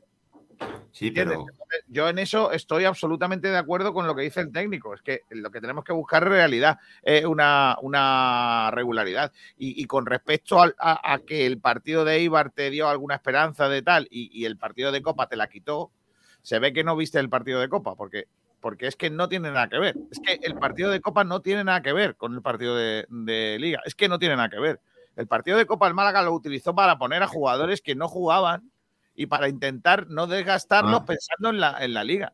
no jugaba, por ejemplo, Secu, no jugaba Jairo, no jugaba Payvens. ¿Pero cuántos jugaron esos? Bueno, jugaron. Sí, pero Es ¿cuántos jugaron y por qué? ¿Cu- por cu- ¿Cuántos jugaron y por qué? El, el Málaga, lo que pasa es que José Alberto no va a salir en rueda de prensa a decirlo. El Málaga Bueno. utilizó la copa para poner a los menos habituales y los menos habituales, pues por lo que sea, no hicieron las cosas como debían. Y por No, eso pues, cuando dijo el técnico que tenía un plan de trabajo y es el que hizo, por eso eh, dijo, tengo, lo tenía, estaban pactados los, eh, los, los cambios y todo eso, y, y por eso, y por eso lo mantuvo. Es que es así. La Copa del Málaga no la tiene como referente. Pero da igual, es que Ahí hay jugadores. Pero lleva, lleva muchos años que el Málaga Ismael está así con la Casas. Copa del Rey. ¿eh? Mira, eh, Ismael Casas, David Larrubia, Cufré en el centro. Eh, Musa debutando. La Musa- rubia.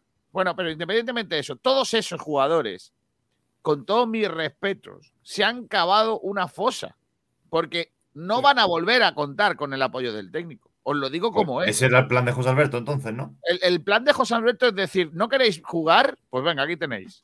Darlo todo y ganar el partido. Claro, eh, no, eh, el plan de José Alberto es el de casi todos los entrenadores en la Copa del Rey, que como no es mi competición principal y salvo un milagro el Málaga no lo va a ganar, pongo a los que menos juegan, que tienen una oportunidad, pues bueno, pues de demostrarme que, que están para, para competir y a lo mejor alguno pues gana mi confianza, pero lo normal es doy minutos, doy descanso sobre todo a los que más vienen jugando y que pase lo que tenga que pasar, pero claro, ¿Qué cuando... ocurrió? ¿Qué eh, ocurrió? Perdona, Borja, un detalle que te falta a ti en el, en el texto, probablemente porque no, no estás tan al día de la actualidad del Málaga. Es que además el Málaga suma a que tiene muchas bajas, con lo cual esa posibilidad de poner a los menos habituales no es tan, no mira, es tan hay, más, fácil. hay más opciones, hay más son- opciones. Claro, eh, ¿qué, qué ocurre? Tiene, tiene menos posibilidades de poner a los menos habituales.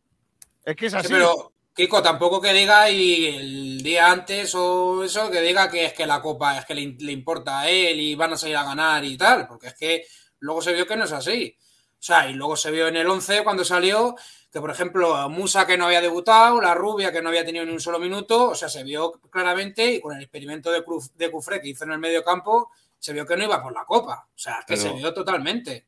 Rubén, la cuestión es que este partido mismo lo hemos visto en Liga. Igual, o sea, el Málaga que Igual. sale a tantear a ver si el equipo rival juega mal y puede tener alguna oportunidad el Málaga. Pero es que así no podemos ir a ningún lado. Igual, y hemos ganado partidos así de casualidad. Eso, eso no es cierto. sí, sí, Eso es una teoría tuya que te estás inventando, pero eso no es cierto. Pues lo Yo veremos estoy de acuerdo con Pedro, ¿eh? No, no, ya, sí, sí. Pero, sí. pero escuchadme, pero, pero esto de la Copa es, es- es muy viejo y es realmente, para mi gusto, ¿eh? es el mejor argumento que tiene el entrenador o el peor eh, para sus decisiones. Y me explico. Tú como entrenador, cuando no confías en ciertos jugadores, ¿vale? Eh, yo, por ejemplo, hablo a niveles de regional, ¿no? Pues yo muchas veces cuando, cuando estoy en un equipo entrenando en regional y tenemos una típica jornada que no se juega y meto un amistoso, yo intento que en ese amistoso jueguen principalmente los que menos juegan. ¿Y por qué, y por qué les pongo? Primero, porque quiero verlos, quiero ver eh, cómo me compiten, por si alguno me, me suma para la causa, pero también es para mí un gran argumento de decir, hoy es vuestro día y el que no me lo demuestre, que luego no me levante la mano en el entrenamiento y me diga, ¿por qué no juego? Eso es lo que Entonces, hizo la Copa del Rey día, Borja. Claro, la Copa del Rey para los entrenadores, para la mayoría, salvo los que realmente tienen opciones de ganarla, es esto. Es decir, voy a poner a los que no juegan. Eh, si rinden bien, pues mira, pues a lo mejor tengo uno o dos que los voy a sumar y voy a confiar un poco más en ellos, pero como lo hagan mal, es un argumentazo para mí, para que el que está cabradito y me mira a los ojitos y me diga, "Es que no juego, mister, le digo, ¿te acuerdas el partido que jugaste el otro día, no? Te di la titularidad para que me demostraras. Claro. Claro, es que Claro, es así. Por eso os decía que jugadores como eh, Ismael eh, Casas o David La Rubia que se vayan olvidando de jugar. Es que no van a Sí. jugar.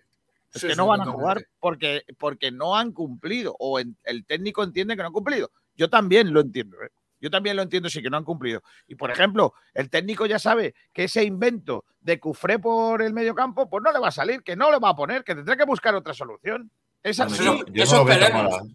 Eso esperemos, porque yo creo que lo va a volver a poner otra vez, ¿eh? Ya verás, Kiko. No, bueno, eh, será, será porque no le quede más remedio como el otro día en Copa, ¿no?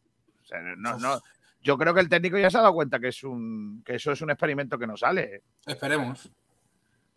Yo no lo sé, pero yo, yo creo que, nos, que, que él se ha dado cuenta de eso. Yo, vamos, sería bastante sorprendente que no, que no se hubiese dado cuen- cuenta, yo, creo. Totalmente, es que el, primer tiempo del otro día en Majada Onda es que jugamos con uno menos, o sea, con Cufré, que yo a Cufré le vi desaparecido, vi desaparecido todo el equipo, pero es que Cufré en el medio del campo es que no olió bola, como os dije cuando el otro día. O sea, no, no olió bola, chavales, o sea, es que no... Entonces, Eh, bueno, espero que se dé cuenta.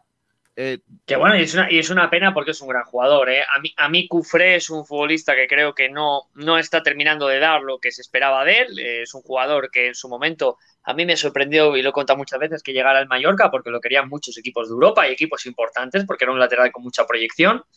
Y, y es cierto que en el Málaga, por un motivo o por otro, no está terminando de, de dar rendimiento y en el Mallorca tampoco terminó de estar bien. Sí que es cierto que fue regular más o menos cuando jugó, pero, pero yo creo que es un jugador para, para dar un paso adelante y para, para buscar una opción de futuro en su carrera de, de equipos de cierta, de cierta categoría, ¿no?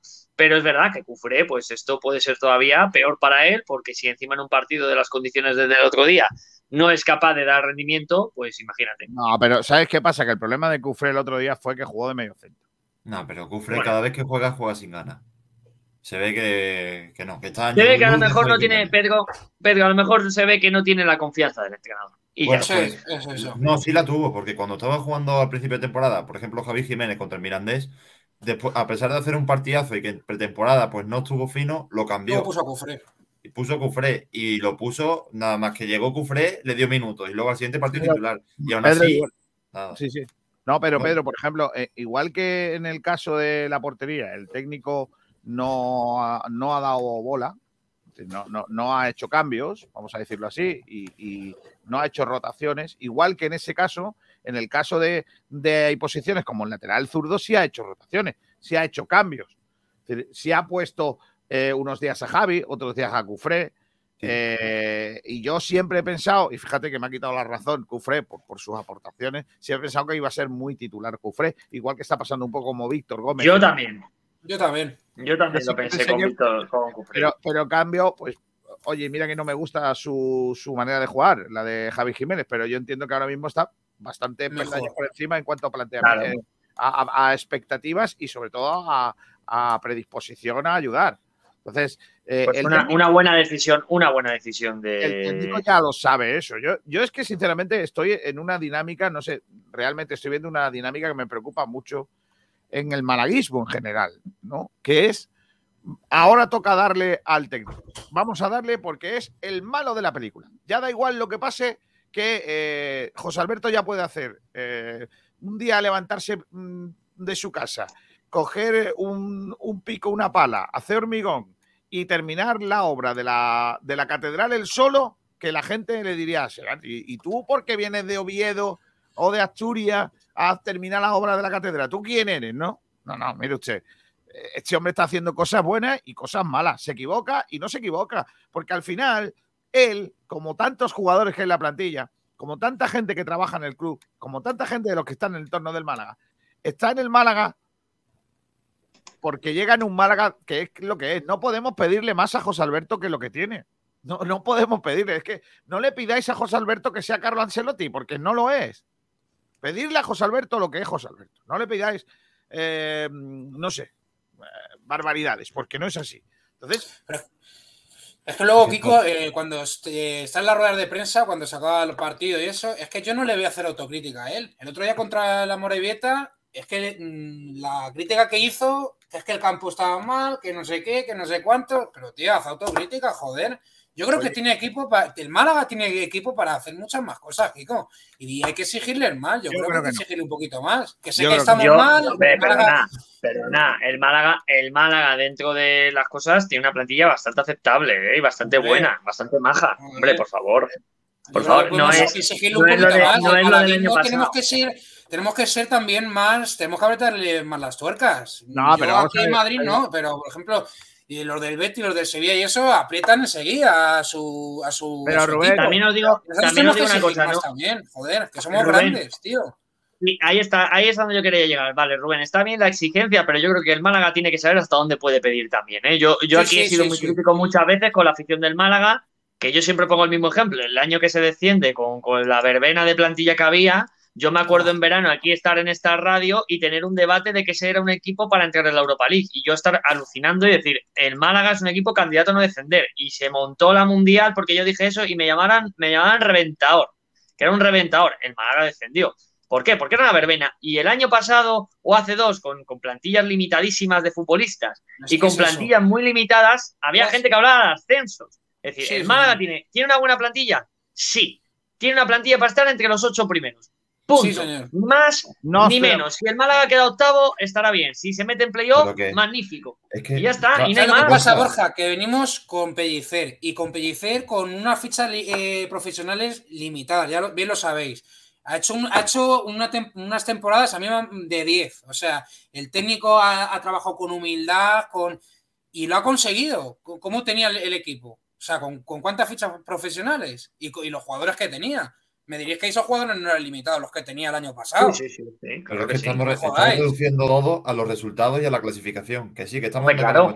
Pero es que en los partidos se ven miles de situaciones en las que el técnico no sabe llevarlo. Que si un jugador pena. una posición donde no tiene que jugar, que si los, los gestión de cambio, que si luego la autocrítica, que si es que al final No parece que no tiene efecto de reacción. Pero autocrítica, Pedro, yo estoy de acuerdo contigo en lo que dices. Estoy de acuerdo contigo que hay una cosa que es la clasificación y luego otra que es muy importante y que para mí lo es y, y al aficionado nos cuesta porque al final el aficionado es forofo y quiere que su equipo gane.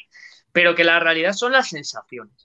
Y tú cuando ves el equipo sabes las sensaciones. Hay equipos que están arriba de la tabla y sus sensaciones son malas y acaba al final penalizándole en la liga. Y otros equipos que sus sensaciones son muy buenas, que les cuesta arrancar. Y os pongo un ejemplo, el Girona, que se querían cargar a Mitchell y lleva una racha bastante maja, pues es tres cuartas de lo mismo. Las sensaciones no eran tan malas, pero los resultados sí que lo eran. Entonces, Ay, que se nos ha caído.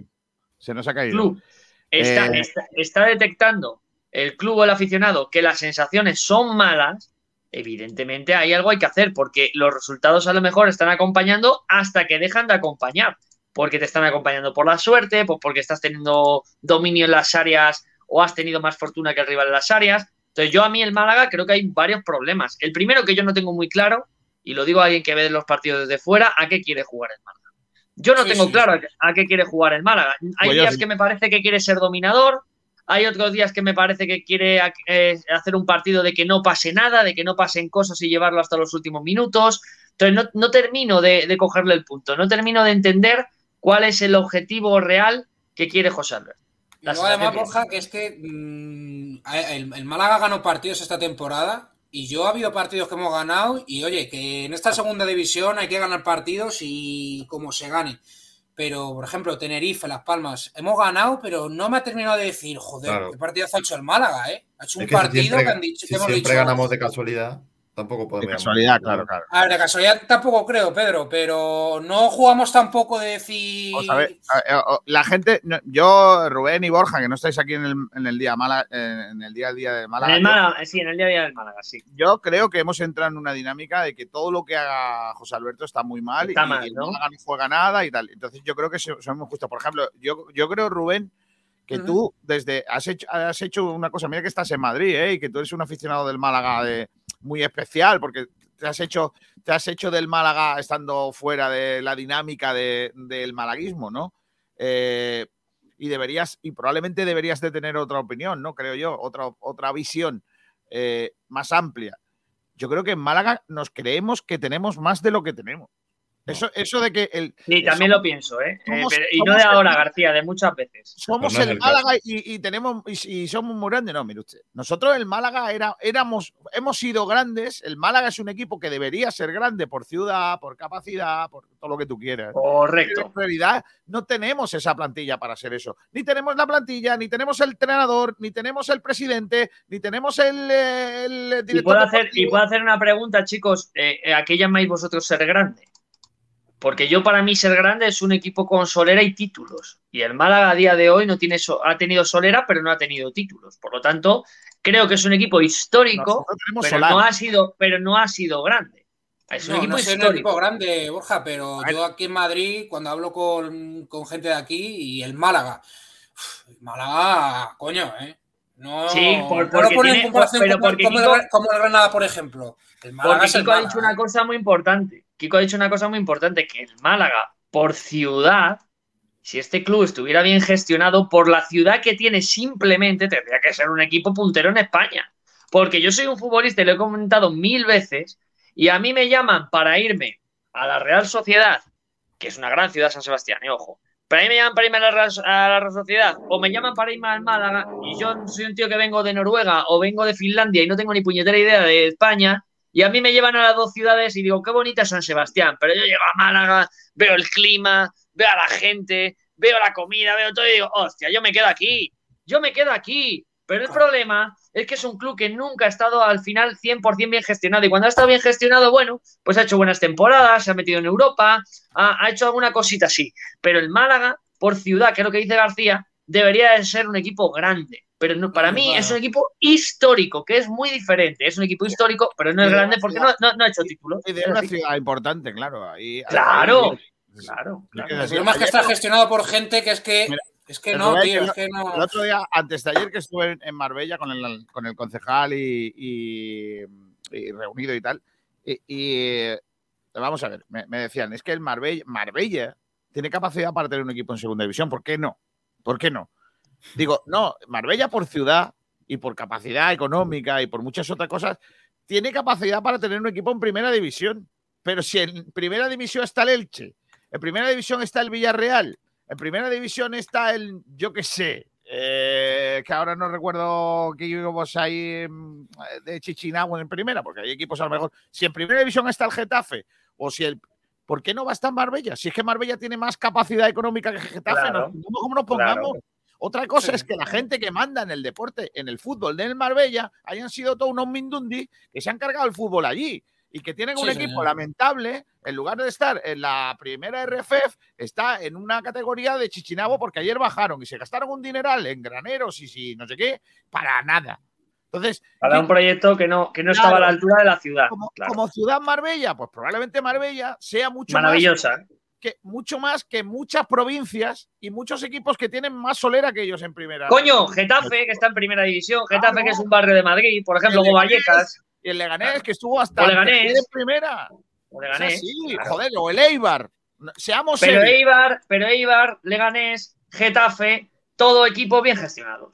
Ya está, es que, es, que, es que no hay más, es que no hay más. Es que eso lo podemos extrapolar a cualquier ámbito de la vida. O sea, es que una empresa de reformas, una empresa de reformas, si está gestionada por unas personas que son unos manos rotas, como se suele decir, da igual que esté en Málaga, que es una ciudad de puta madre, con perdón de la palabra, o que esté, yo qué sé, en una ciudad que haga frío, que hay- pues es que es cuestión de, de según esté gestionada las, Claro. la empresa. Y la empresa en este caso es el Málaga Club de Fútbol.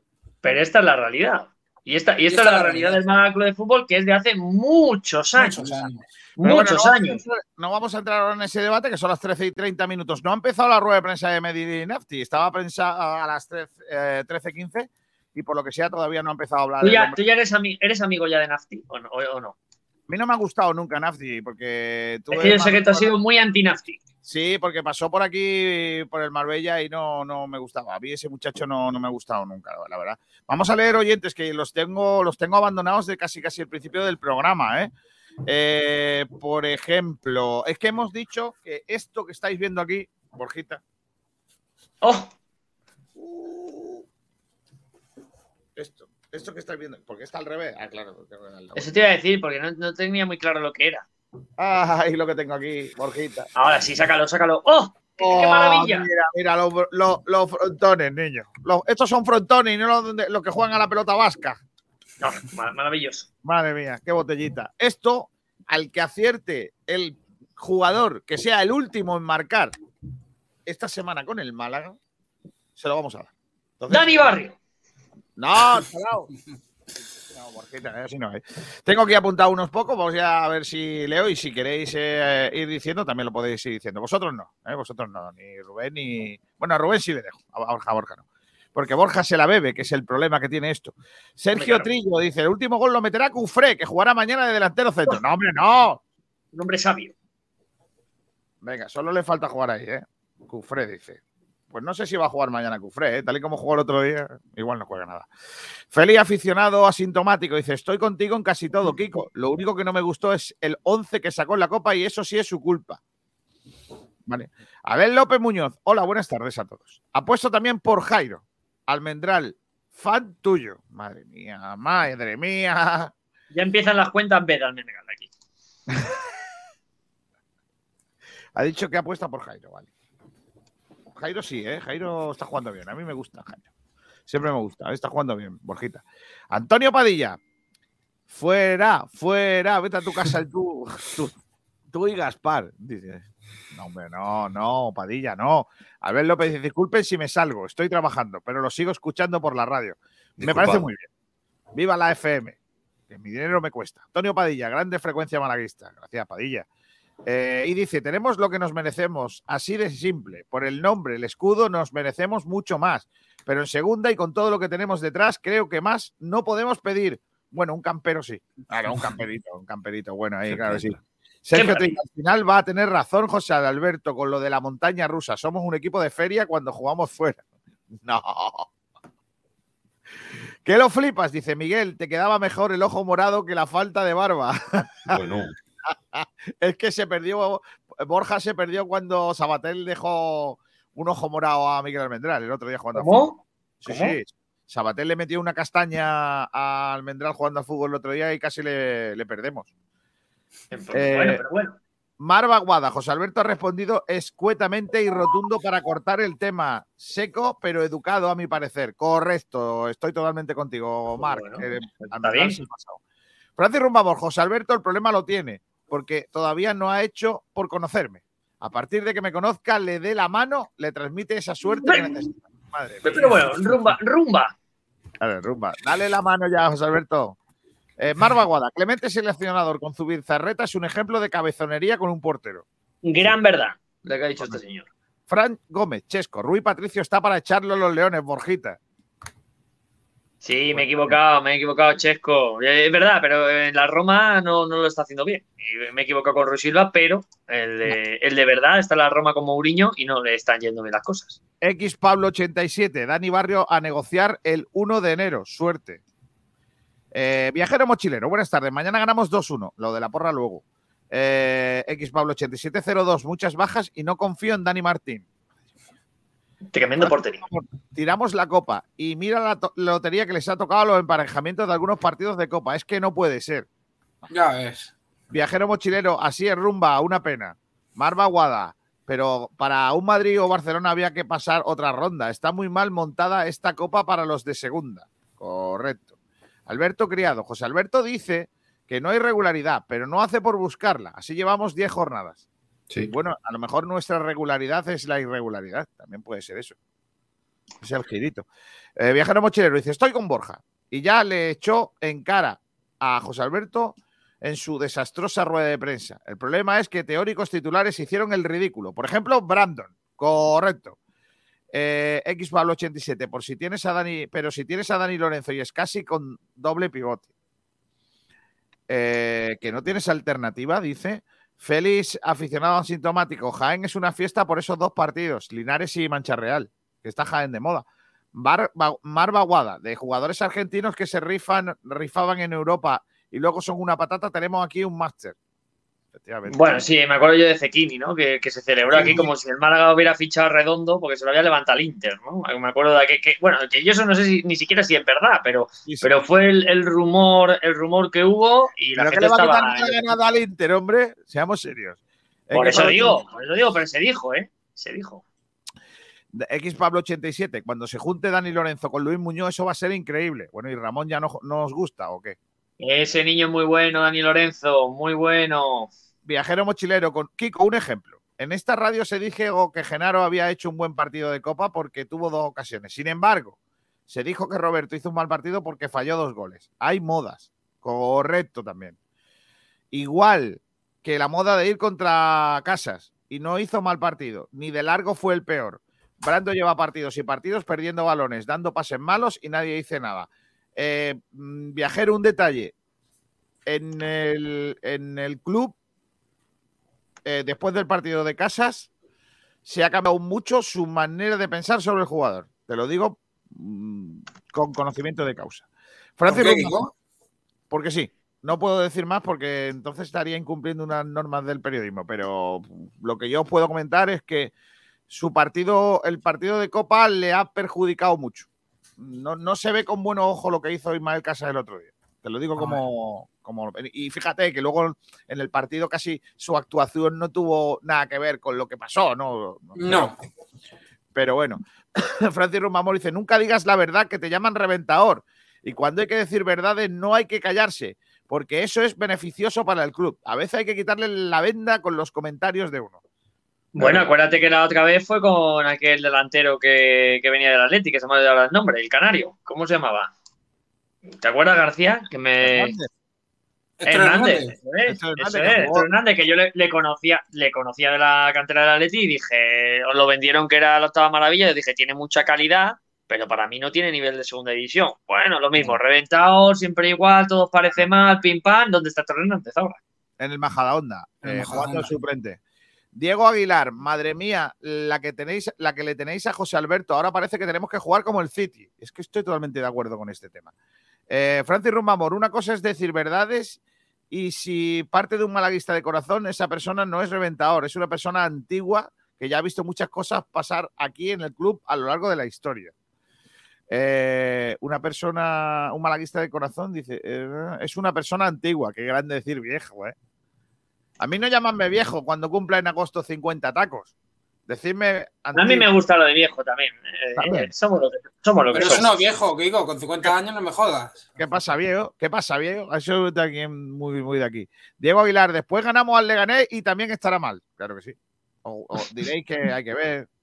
Perdona, Borja, fuimos campeones de la Intertoto. Es verdad, tenemos un, un trofeo. Bueno, ¿eh? bueno, bueno. Eh, bueno. No, me hagáis, no me hagáis opinar de la Intertoto, no me hagáis opinar de la Intertoto. El primer equipo andaluz que ganó un trofeo europeo, ¿eh? Eso no lo puede decir cualquiera, ¿eh? Primer equipo andaluz que tiene un trofeo europeo en sus vitrinas. La, la Intertoto, me reservo la opinión de la Intertoto. Eh, no, pero es una verdad. Eso es- no, Sí, sí, es- sí, no, no, no, no. Si el Atleti tiene una también, pero que, que- pero que, que- que eso no se cuenta, hombre, por Dios. Por. Francisco Pavón dice, el Málaga es grande en los aficionados que lo quieren, pero en títulos aquí, mientras no venga una gestión en condición, no ganaremos nada. Somos pesimistas siempre, pero es por eso. Amén. Eh, Dani Gutiérrez, pero Dani, apúntate Hombre. una culita, Dani, que hace mucho tiempo que no te vemos, hay que ver. Bueno, Claro que que sí, lo meterá Chavarría. ¿Quiere un vinito? Hombre, vamos a apuntarte, Dani, claro sí. Dani Gutiérrez. Chavarría, vale. Apuntado. Eh, viajero mochilero dice, marcará Roberto. Vale. Viajero. Oye, me gustaría que ganara viajero mochilero para que yo supiera ya quién es. Eh, Porque tendría sus datos para, para mandarle el, el premio. Claro. Más oyentes por aquí. Fran Gómez dice: Ya que Borjita está por aquí, aprovecho para decirle que le eche un ojo a Patrick Berg. Lo va a fichar el Lens, especializados en el Big Data. Ah, sí. Oye, pues escúchame, es, es uno de esos jugadores que todavía andaban por Noruega que, que tiene, que tiene buena, buena pinta, el jugador del Bodo Glimt. El Ichesco Gómez que me dice: El nuevo Caraskelia, Kiko. Ah, pues, ojo, eh, yo me traía al Málaga. Carraskelia. Es que, es que ese es muy buen futbolista, ¿eh? Es que ese chico es muy buen futbolista, Carastelia. Muy Toca bueno. recordar que el Málaga tiene un presupuesto muy ajustadito. Con salvarse este año tiene bastante. Si se mete en la liguilla es para celebrarlo, hombre, claro. De acuerdo. Mira, es que mm, yo estoy seguro que si el Málaga se mete en la liguilla, pediremos la cabeza del entrenador si no asciende de lo- No. al tiempo. No, conocéis, vosotros no conocéis a la gente de Málaga, no la conocéis. Ya, ya lo digo. Eh, ¿Qué dice la gente sobre, sobre esa. eh, ¿Qué quiere o qué espera del Málaga, niño? Pues eh, la pregunta es esa, ¿qué esperas del Málaga ante el Club Deportivo Leganés? Y por ejemplo nos llega este comentario del Rumba, que también está por ahí, y dice, un super partido y olvidar el pasado. Sergio Celtic Cross, ¿puede ser el partido para entrar en depresión? Y Alejandro Luque que dice que espera ganar. Ya está la rueda de prensa de, de Nef- Nafti. Lo vamos a escuchar en una mejilla, mira. Bajas. Hola, buenos días. Em, bueno, bajas la que, la que hemos tenido últimamente. Em, Luis no, no está. Bueno, Fede, obviamente. Eh, Bruno, eh, que está incluso sancionado. Eh, y creo que ya poco más. Poco más. De hecho, ha sido muy complicado hacer una convocatoria hoy. Y, y hemos tenido que dejar a, a, a Viles fuera de la convocatoria em, por decisión técnica. Es el único jugador que no va a estar mañana por decisión técnica. Eh, una, una desgracia porque hizo las cosas bien en, en León el otro día, pero cuesta. Para el último partido de, de liga nos ha costado, nos ha costado hacer la convocatoria así. También quería preguntarte por la actuación de Bautista. Ante un partido así, ¿hay que dar continuidad al jugador para que siga creciendo? ¿Tiene muchas opciones de ser titular? Lo de ser titular ya lo veremos eh, mañana. Bueno, nosotros lo sabemos, pero no vamos a dar pistas a, nadie. Pero hay que tener cuidado con John porque el plan era que el plan era darle media horita eh, el otro día y ha jugado más de, la, más de ses- 70 minutos, creo. Hay que ir con cuidado, hay que ir con cuidado y, y para, no, para no quemarlo ahora encima que es el último partido antes de, antes de Navidad. Ante el Málaga terminará la primera vuelta y aunque el equipo gane, seguirá estando muy cerca de la zona baja. ¿El objetivo del equipo para la segunda vuelta se puede decir ya que es evitar el descenso? El objetivo desde el principio, desde, desde que estamos aquí, es ir creciendo, ir mejorando. Yo lo he dicho el primer día, yo de la clasificación no me interesa. Me interesa que mi equipo crezca, que compita, que, que sea coherente, que lo que se trabaje durante la semana se vea el fin de semana y hay tiempo de sobra para, para hacer cuentas y números. Javi Carrasco del diario Marca, buenas mister, ¿qué valoración hace del sorteo de Copa? ¿Le gusta el rival? Bueno, eh, un equipo potente. Bueno, eso ya me importa menos, lo de la Copa. Mm, Que tiene muy complicado hacer la convocatoria. Todo lo distinto a lo del Málaga, ¿no?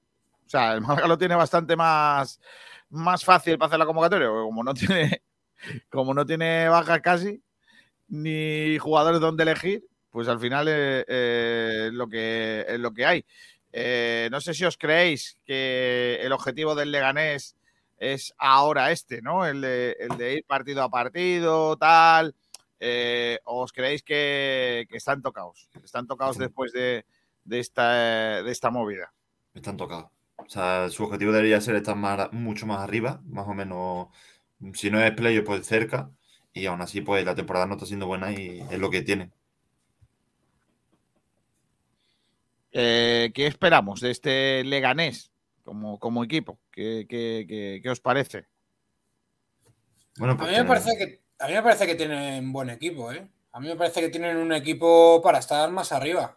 Lo que pasa es que con Garitano al principio no empezaron bien y, se desinflaron, pero yo creo que tienen equipo para estar mucho más arriba y tienen jugadores de bastante calidad, ¿eh?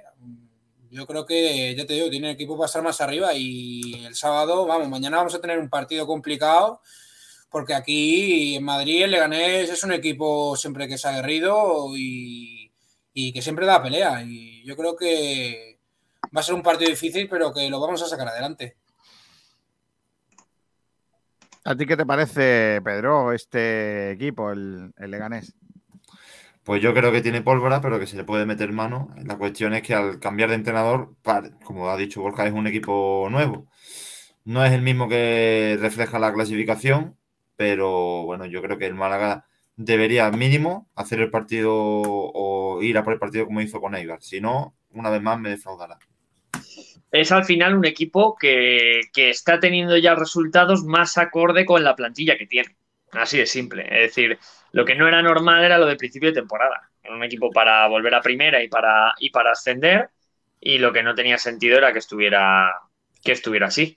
Pero bueno, pero volvemos un poco a, a lo mismo. Al final esto es fútbol y, y los equipos tienen que, tienen que estar con esa dinámica de creer en meterle mano. Y me, y me explico, el Málaga, por mucho que el Leganés ahora, con la plantilla que tiene, haya mejorado, el Málaga tiene que creer y convencerse de que le puede ganar a este Leganés, porque la, la desgracia de los últimos resultados del Málaga puede hacer que ante un equipo con tanta calidad individual, tanto talento como tienen los pepineros, como el partido empiece mal, el equipo se venga abajo.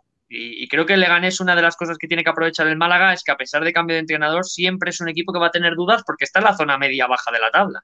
Entonces, cualquier tipo de golpe que pueda recibir el equipo de Madrid eh, puede ser favorable al Málaga y jugar con, con, cierta ansiedad, porque aunque los resultados sean mejores, el Leganés lo que quiere es huir de esa zona baja y acercarse lo máximo posible al playoff. Eh, pero claro, vamos a ver qué plantea José Alberto y en qué nivel está el Málaga. Eh, No, Pues lo sí. que está claro es que el Málaga tiene que salir a por todas, porque venimos de perder contra la en casa, luego Ibar, que no fue un mal partido, la verdad, y luego contra la Copa del Rey, que bueno, que es Copa del Rey, pero quieras que no, también el equipo sale perjudicado de esa actuación, ¿eh? Y yo creo que el Málaga tiene que, que salir a por todas ante, como bien dice Borja, de un Leganés que está en media baja clasificación y que en cuanto le metas un poco de presión le pueden surgir dudas. Además con muchas bajas, como está diciendo el técnico. No sé, la verdad, qué bajas tiene el Leganés ahora mismo. No estoy al tanto. Bueno, he dicho que tiene tres bajas. La de Bruno que no juega eh, y algunas lesiones más de largo recorrido. O sea, que en ese sentido no va a haber muchas novedades. Eh, también más oyentes que dicen cosas por aquí. Dice Félix, aficionado asintomático. Si ganara yo, ¿quién me traerá el vino a Jaén? Pues hay una cosa que se llama correos. Un- Un señor de correos. Hay un señor de correos que te lleva. O puede ser MRV o... ah, ¿Cómo se llama la otra? El que sea, García, no te, no te enredes. Los Reyes Magos. Eso es, que vienen ahora. Que lo flipas. Málaga Leganés, otra buena dosis de sufrimiento. El Málaga de José Alberto fomenta una burbuja de la cardiología malagueña. No, hombre, no, no seáis así de malos, hombre, claro que sí. Eh, ¿Hacemos campitos o no hay campitos, Pedro? Sí, sí hay. Ah, pues no tengo yo los archivos de, ah, de- de dibujos y eso. ¿Tú los tienes? Te lo, te lo mando porque para ponerlo ahora es complicado. Tú mándamelos y ya haremos algo. Porque es que yo tengo muy claro mi once, que, que voy a ganar un día más, por otra parte. Está feo que yo lo diga, pero creo que, que por lo que sea, me voy a llevar el gato al agua. Ya verás. Eh, los once de los campitos que tienen sintonía. Yo creo que vamos a ir con la sintonía de los campitos, ¿eh? Y está por aquí, ¿dónde está Francis? Los campitos, claro que sí. hacer el rival. O sea, que no me Ay, que está todavía Nasti hablando, pero vamos, ¿esta rueda de prensa cuánto dura? Campito, campito, campito. Los campitos. La porra de los campitos. Posibilidades. Son siempre los equipos. Campito, campito, campito. De los campitos.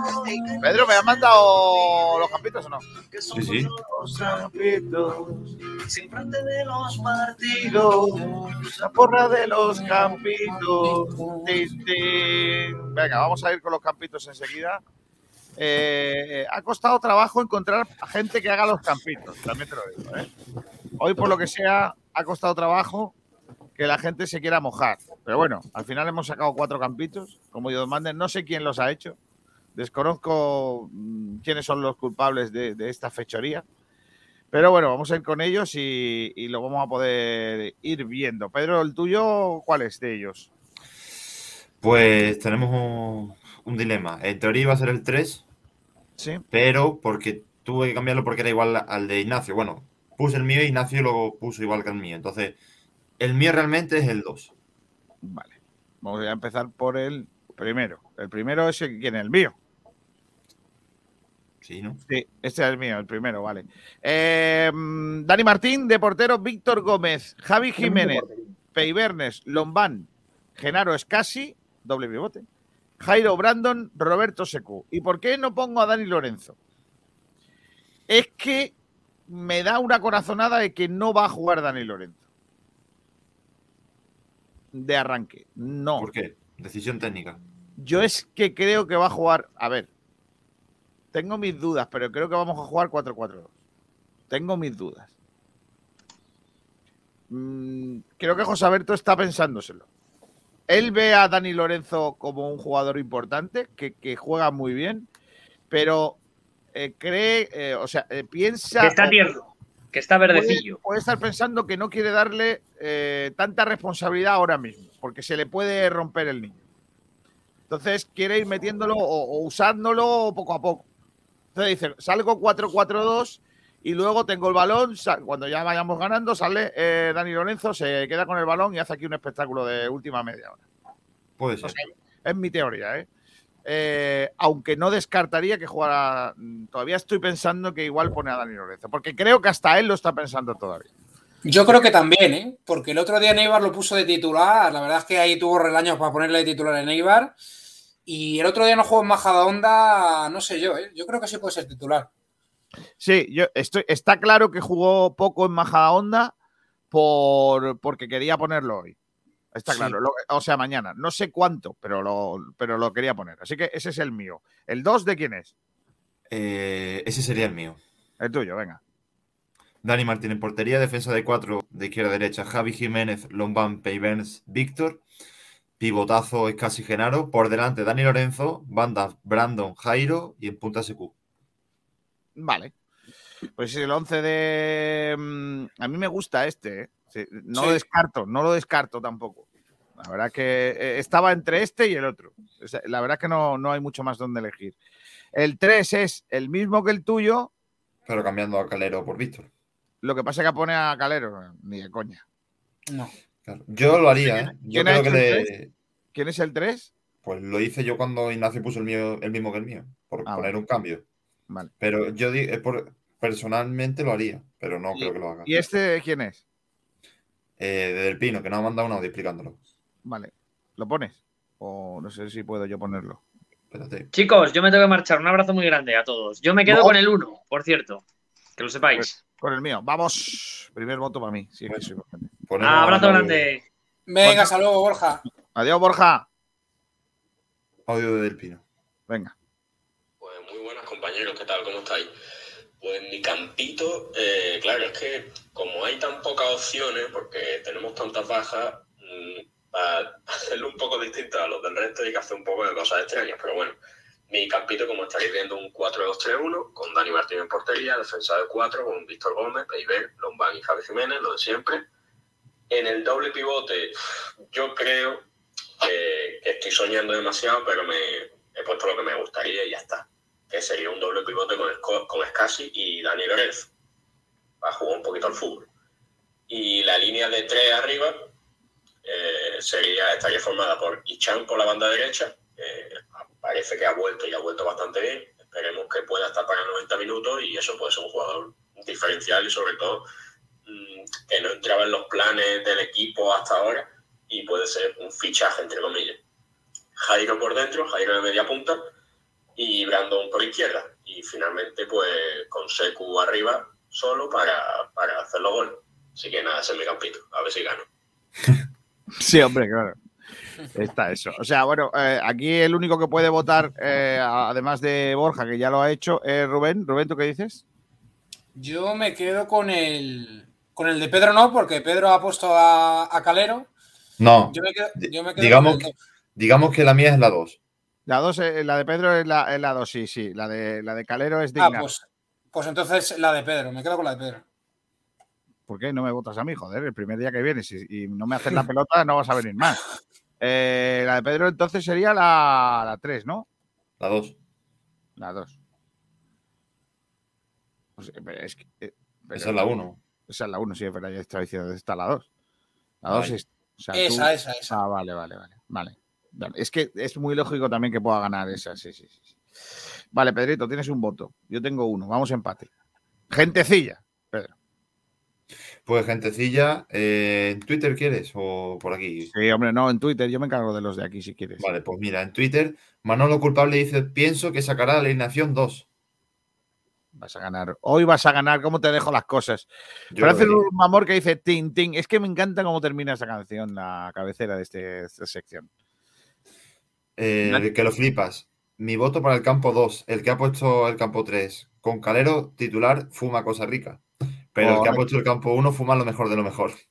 No. Delanteros en el campo de Pellicer 2.0 no se lo cree ni el tato. Vale, gracias. Pues yo no he fumado en mi vida. Eh, Daniel yo. Gutiérrez. Kiko ha puesto dos atacantes. Muy ofensivo veo a José Alberto ante el Leganés. Es lo que hay. Dice, yo apuesto por el de Pedro Jiménez Rebollo. Ole. Tribotazo de nuestro técnico para casa. Madre mía, madre mía. Daniel Gutiérrez, otro que tampoco quiere venir a la radio ya más. Gentecilla, Félix, aficionado sintomático, el uno. Vamos, vamos. Chesco Pues- Gómez, me gustaría el 2, pero va a poner el 1. Vamos, Chesco, vamos, que, va, que se viene el empate.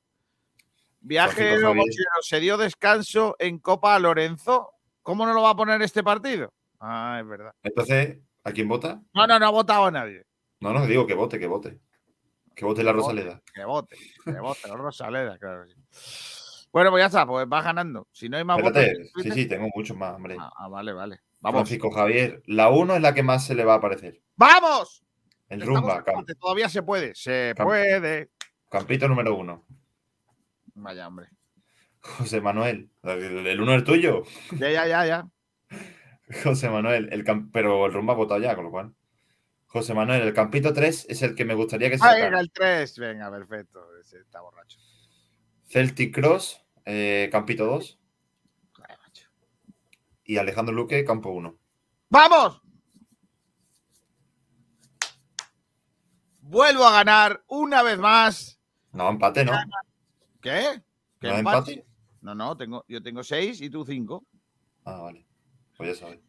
Vuelve a ganar el auténtico, el genuino, el único, el gran Campo 1. Kiko García.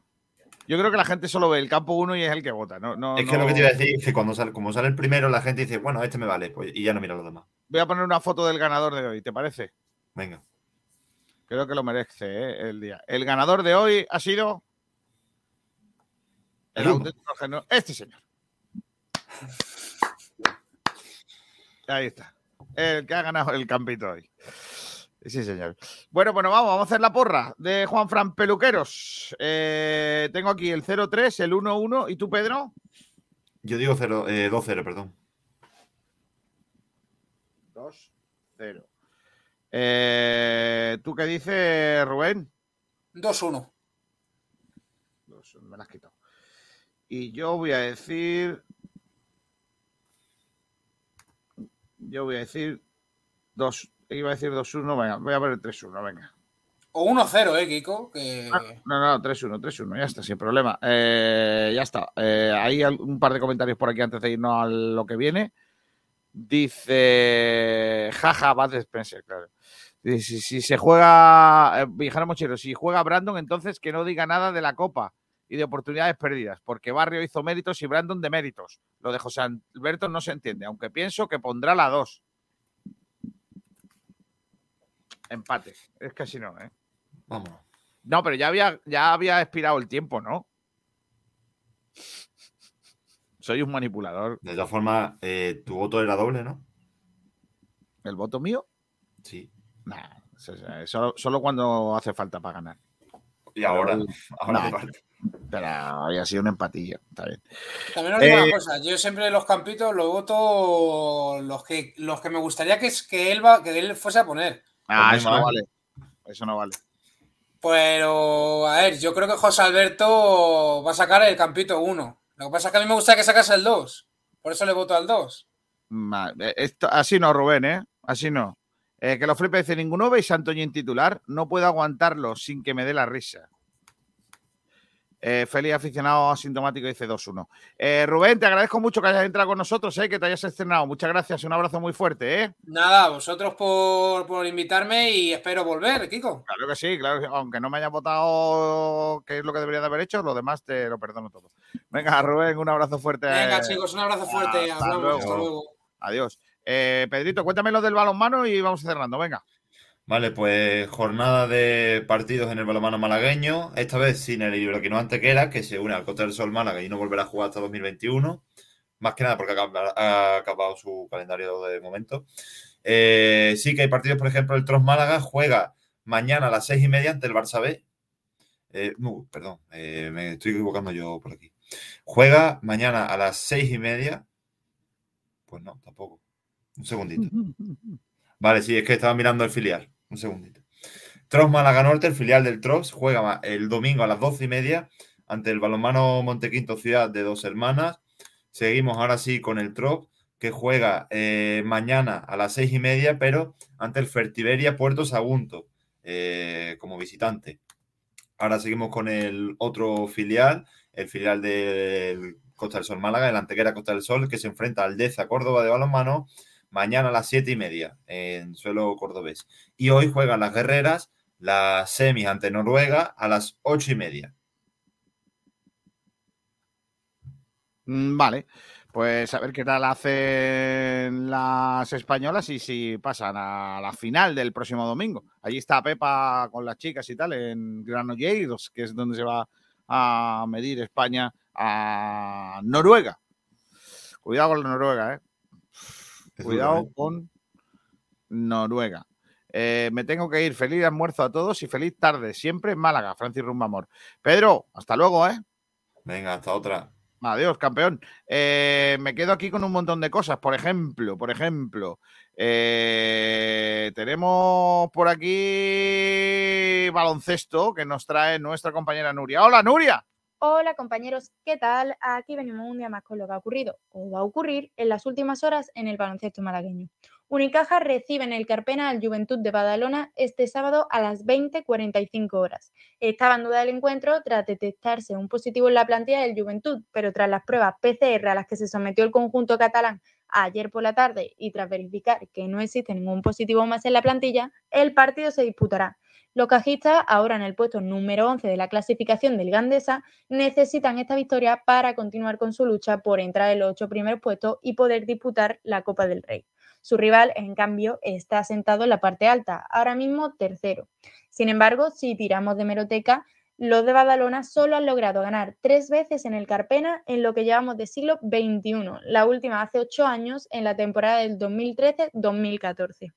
Por el lado de los femeninos, el CAP Estepona de Liga Femenina Challenge, que ahora mismo se encuentra en sexto lugar, se enfrentará a domicilio ante Pacis Alcobendas, que marcha segundo en la tabla, empatado en balance con la primera, el Barça CBS, el sábado a las 5 de la tarde. En Liga Femenina 2, Unicaja Femenino, tercero en la clasificación, también viajará el sábado. Se enfrentará a Instituto de eh, Compostela, Junta de Galicia, a las 5 de la tarde también. Un duelo aparentemente sin complicaciones para las cajistas, puesto que su rival, el cual solo ha conseguido cuatro victorias hasta el momento, se encuentra en la posición número 11. Por su parte, Asís Alaurín de la Torre recibe el sábado a las 19.30 a GDKO y Baizábal. Batalla importante para las alaurinas que se deben aprovechar eh, de la situación para encontrar su segunda victoria ante el último de la tabla. En Le Plata, el CB Marbella recibe al grupo Alega Cantabria, actualmente cuarto, este sábado a las 18 horas, en el pabellón Carlos Cabeza. Además, en Liga EVA tenemos un duelo entre el CAP Estepona y tu Super CB La Zubia el sábado a las 7 de la tarde en el pabellón Pineda.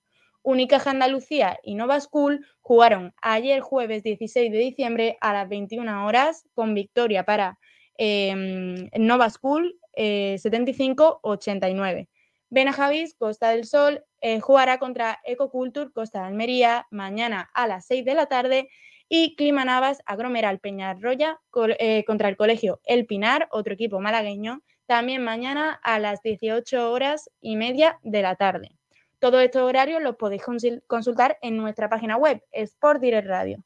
Por último, cabe destacar la convocatoria de dos malagueñas con la selección española U17. Rocío Ramírez, jugadora de Unicaja, y Carla Viegas, del CAP Estepona Jardín de la Costa del Sol, forman parte de la lista de 14 jugadoras que trabajarán del 26 al 30 de diciembre en Madrid bajo las órdenes de la seleccionadora Cristina Cantero para preparar los eventos internacionales del verano de 2022. Esto ha sido todo, un breve resumen de lo que ha pasado en el baloncesto malagueño. Hasta luego, Kiko. Gracias. A ver si se juega ese partido de Unicaja eh, en, el partido mañana, porque, porque está cosa complicada ¿eh? con el tema COVID. Cuidaron mucho, ¿eh? ahora que me he acordado. Cuidaron, cuidémonos unos a los otros, ¿eh? cuidémonos.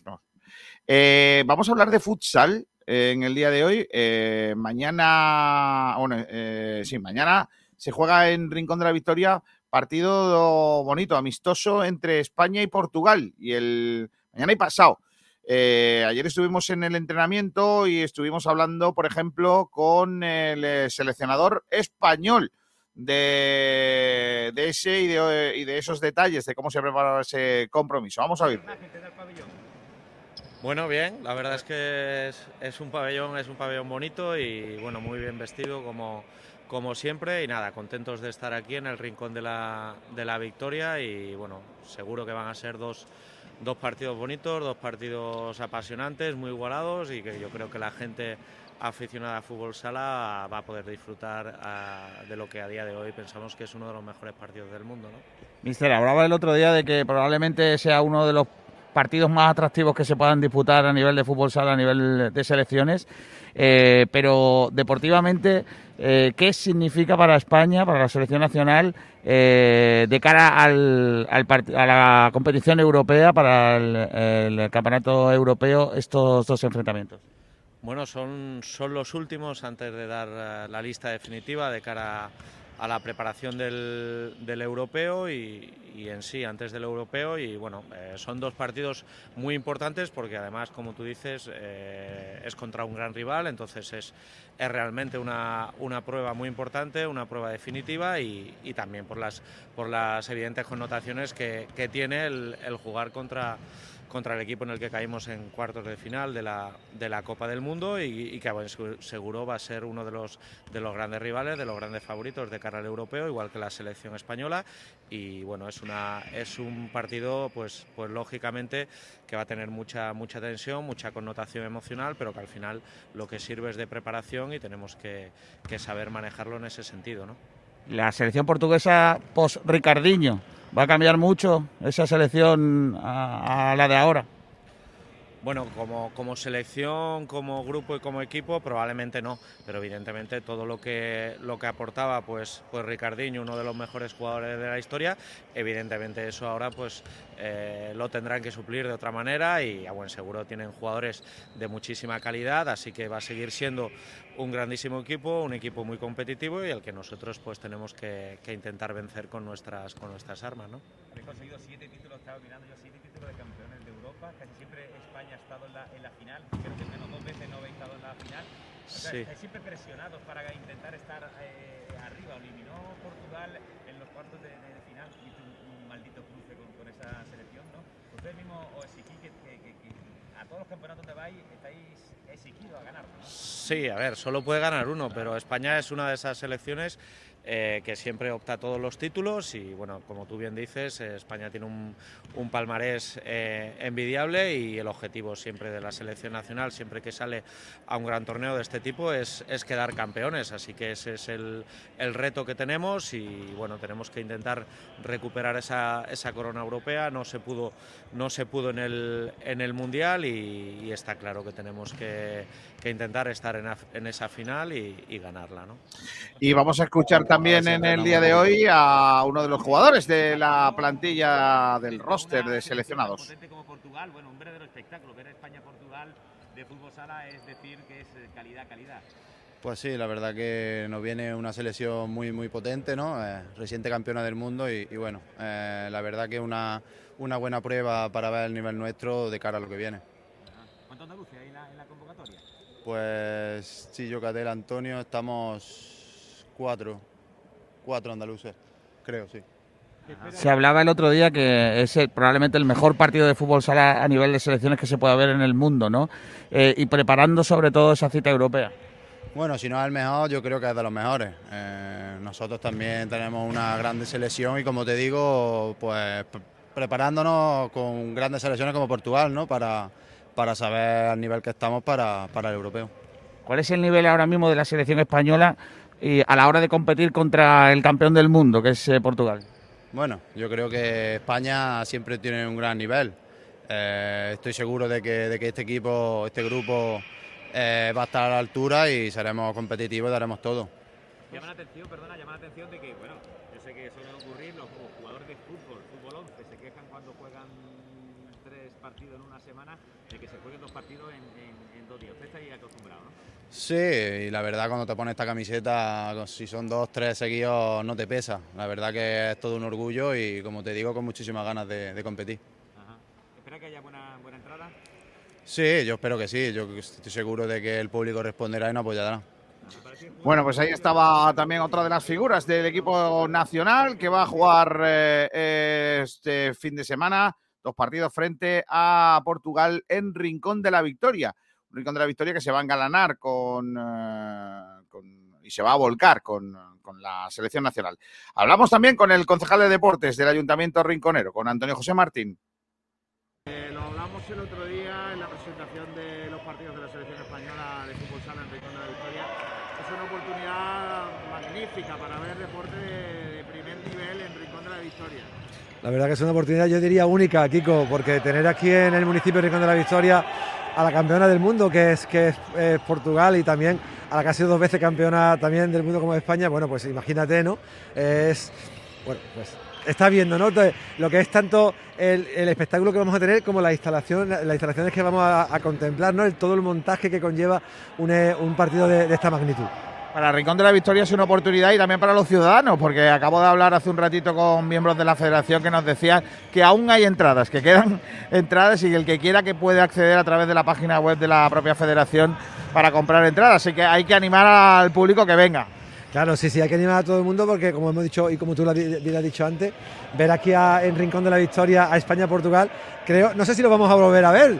Seguramente tendremos eventos también importantes ¿no? a, lo, a largo de, de estos años venideros, pero como este ahora mismo, ninguno. Así que hay que aprovechar y decirle que todo el mundo que todavía está a tiempo, si no quieren hacerlo a través del portal que tiene la federación, pues incluso aquí en Taquilla también, el mismo día del partido, pueden venir y al final di- disfrutar pues de una jornada deportiva única en Rincón de la Victoria. Aunque vamos a hablar de ello más adelante durante la próxima semana, especialmente yo estoy muy interesado porque además es un evento que le tengo mucho cariño y sé que, que tú también, que es la San Silvestre de Rincón el próximo día 26. Aprovechar también este escenario para preguntarte y que animes a la gente a participar en estas pruebas solidarias del próximo día 26. Ahí tenemos que estar todo, Kiko. Ese día, como tú bien dices, tú le tienes un especial cariño porque siempre colaboras con nosotros, ya son nueve años. Y bueno, y me has prometido este año que va a venir disfrazado, como yo. Eh, no voy a contar el disfraz que tiene preparado, ya os lo diré, ¿vale? Pero estoy seguro que, que, bueno, principalmente eh, es un evento muy familiar, eso lo, lo vimos también en la última edición de San Silvestre. Y bueno, lo fundamental es el trasfondo ¿no? que, que tiene este evento que es muy solidario. En este aspecto este año vaya a Ricón contigo.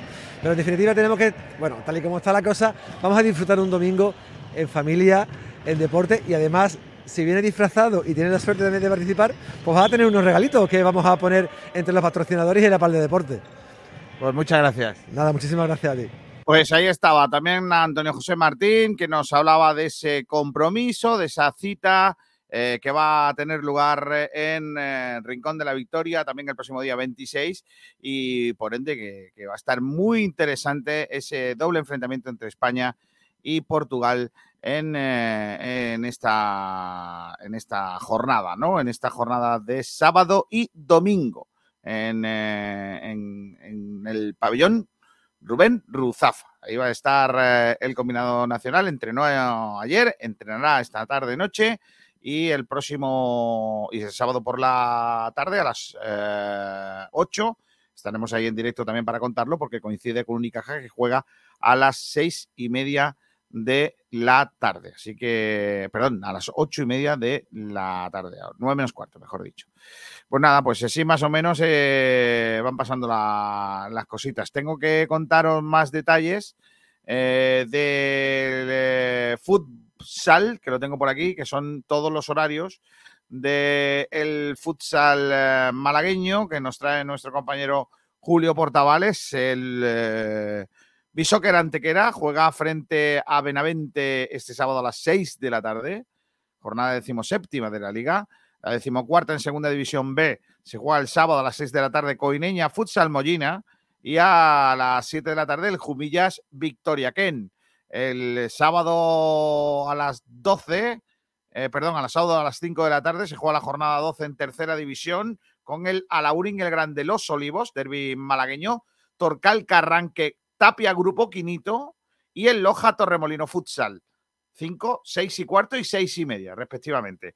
Y a las 12 y media se juega el Playas de Málaga, Málaga Futsal, que como digo tiene lugar en este próximo fin de semana. Eh, en segunda andaluza, grupo 1, jornada octava, Río Gordo San Marcos.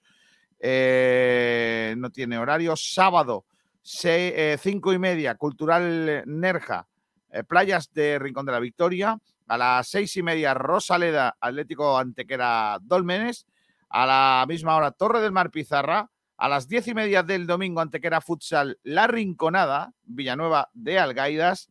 Eh, y a las 8 de la tarde, Inter Málaga Villanueva de la Concepción. En el grupo 2, jornada décima, el sábado a las 6, Teba Manilva. A las 6 y media, Cultural Estadio Cañeta de La Real. Eh, a las 7 de la tarde, Tol- Toldos Tapia, San Pedro Alcántara. Y a las 8, Torremolinos, Victoria Ken. Para el lunes, a las 9 menos cuarto, se jugará, se jugará el Gamarra, Playas de Málaga. En primera femenino hay un buen partido, el que jugará en tierras galegas el conjunto malagueño, la máxima división del futsal nacional, Marín Futsal Atlético Torcal. eh, mañana sábado a partir de las 6 de la tarde. Y en División de Honor Femenina, en la jornada novena, técnicos al andaluz. Playas de Málaga, futsal a las 4 de la tarde el sábado y mañana y el domingo a las 13 menos eh, 15, el Marqués de Nervión, San Pedro de Alcántara.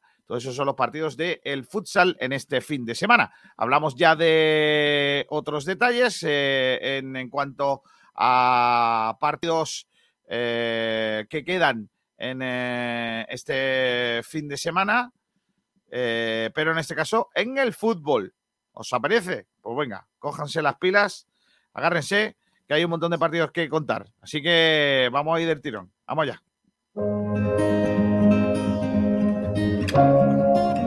Partidos para el fin de semana. Empezando en la segunda RFEF. Jornada decimosexta. A las 12 del mediodía, el domingo, Vélez San, San Roque de Lepe, en el Vivar Tellez. Mientras que el Antequera juega el domingo a las 5 de la tarde ante el Jerez Deportivo. Jerez Deportivo Antequera. En tercera división, hay unos partidos que se han aplazado. Estoy intentando buscar la información de por qué se han aplazado. Por ejemplo, se ha aplazado el partido Derby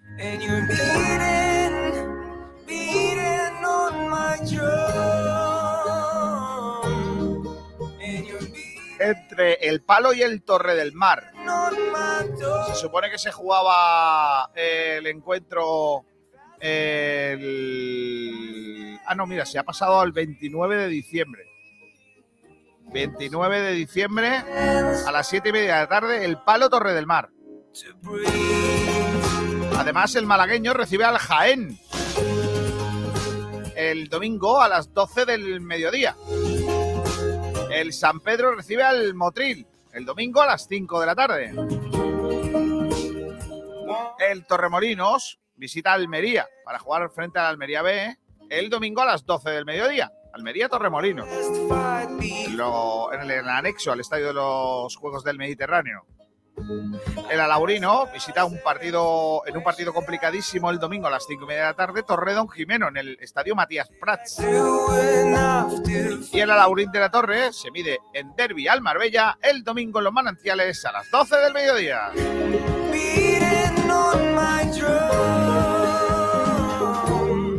División de Honor Senior hay que recordar que el Club Deportivo Rincón, que vuelve a jugar en casa, recibe al Iriturgi el domingo a las 12 y cuarto. Hay que ir al partido, apoyar al Rincón, lo hará con entrenador eh, interino. eh, y hay que llevar un kilo de alimentos navideños para ayudar a los que no tienen para comer ese tipo de productos en Navidad. Y la asociación Rincón Contigo, en el Francisco Romero, a las 12 y cuarto el domingo, ante el Liturgi de, Gra- de Granada.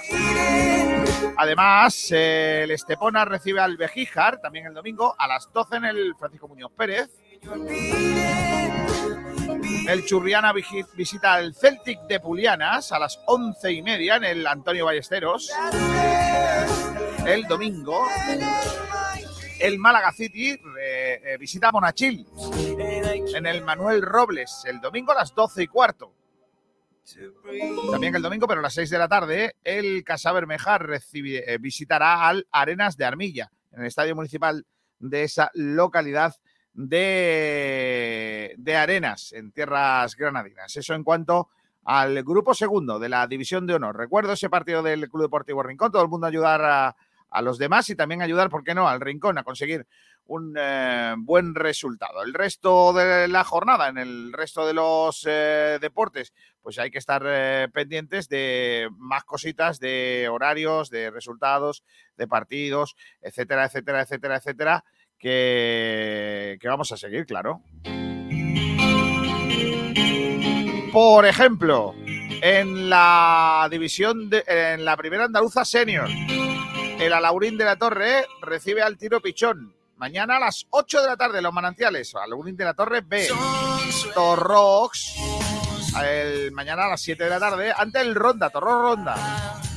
También el Algarrobo recibe al Trabuco el domingo a las once y media en el campo municipal de, eh, Algarrobo. En, el, eh, en las lagunas se mide el Mija en las lagunas al Atlético Estación. Eh, mañana a las 6 menos cuarto. También eh, mañana a las 4 y media en Malaca, Malaca Benagalbón. El domingo a las 7 de la tarde en el Antonio Márquez, Mijas, Atlético Marbella. Mañana el domingo a las 7 y media en el Joaquín Martín Díaz, el Cártama recibe al Atlético Fuengirola.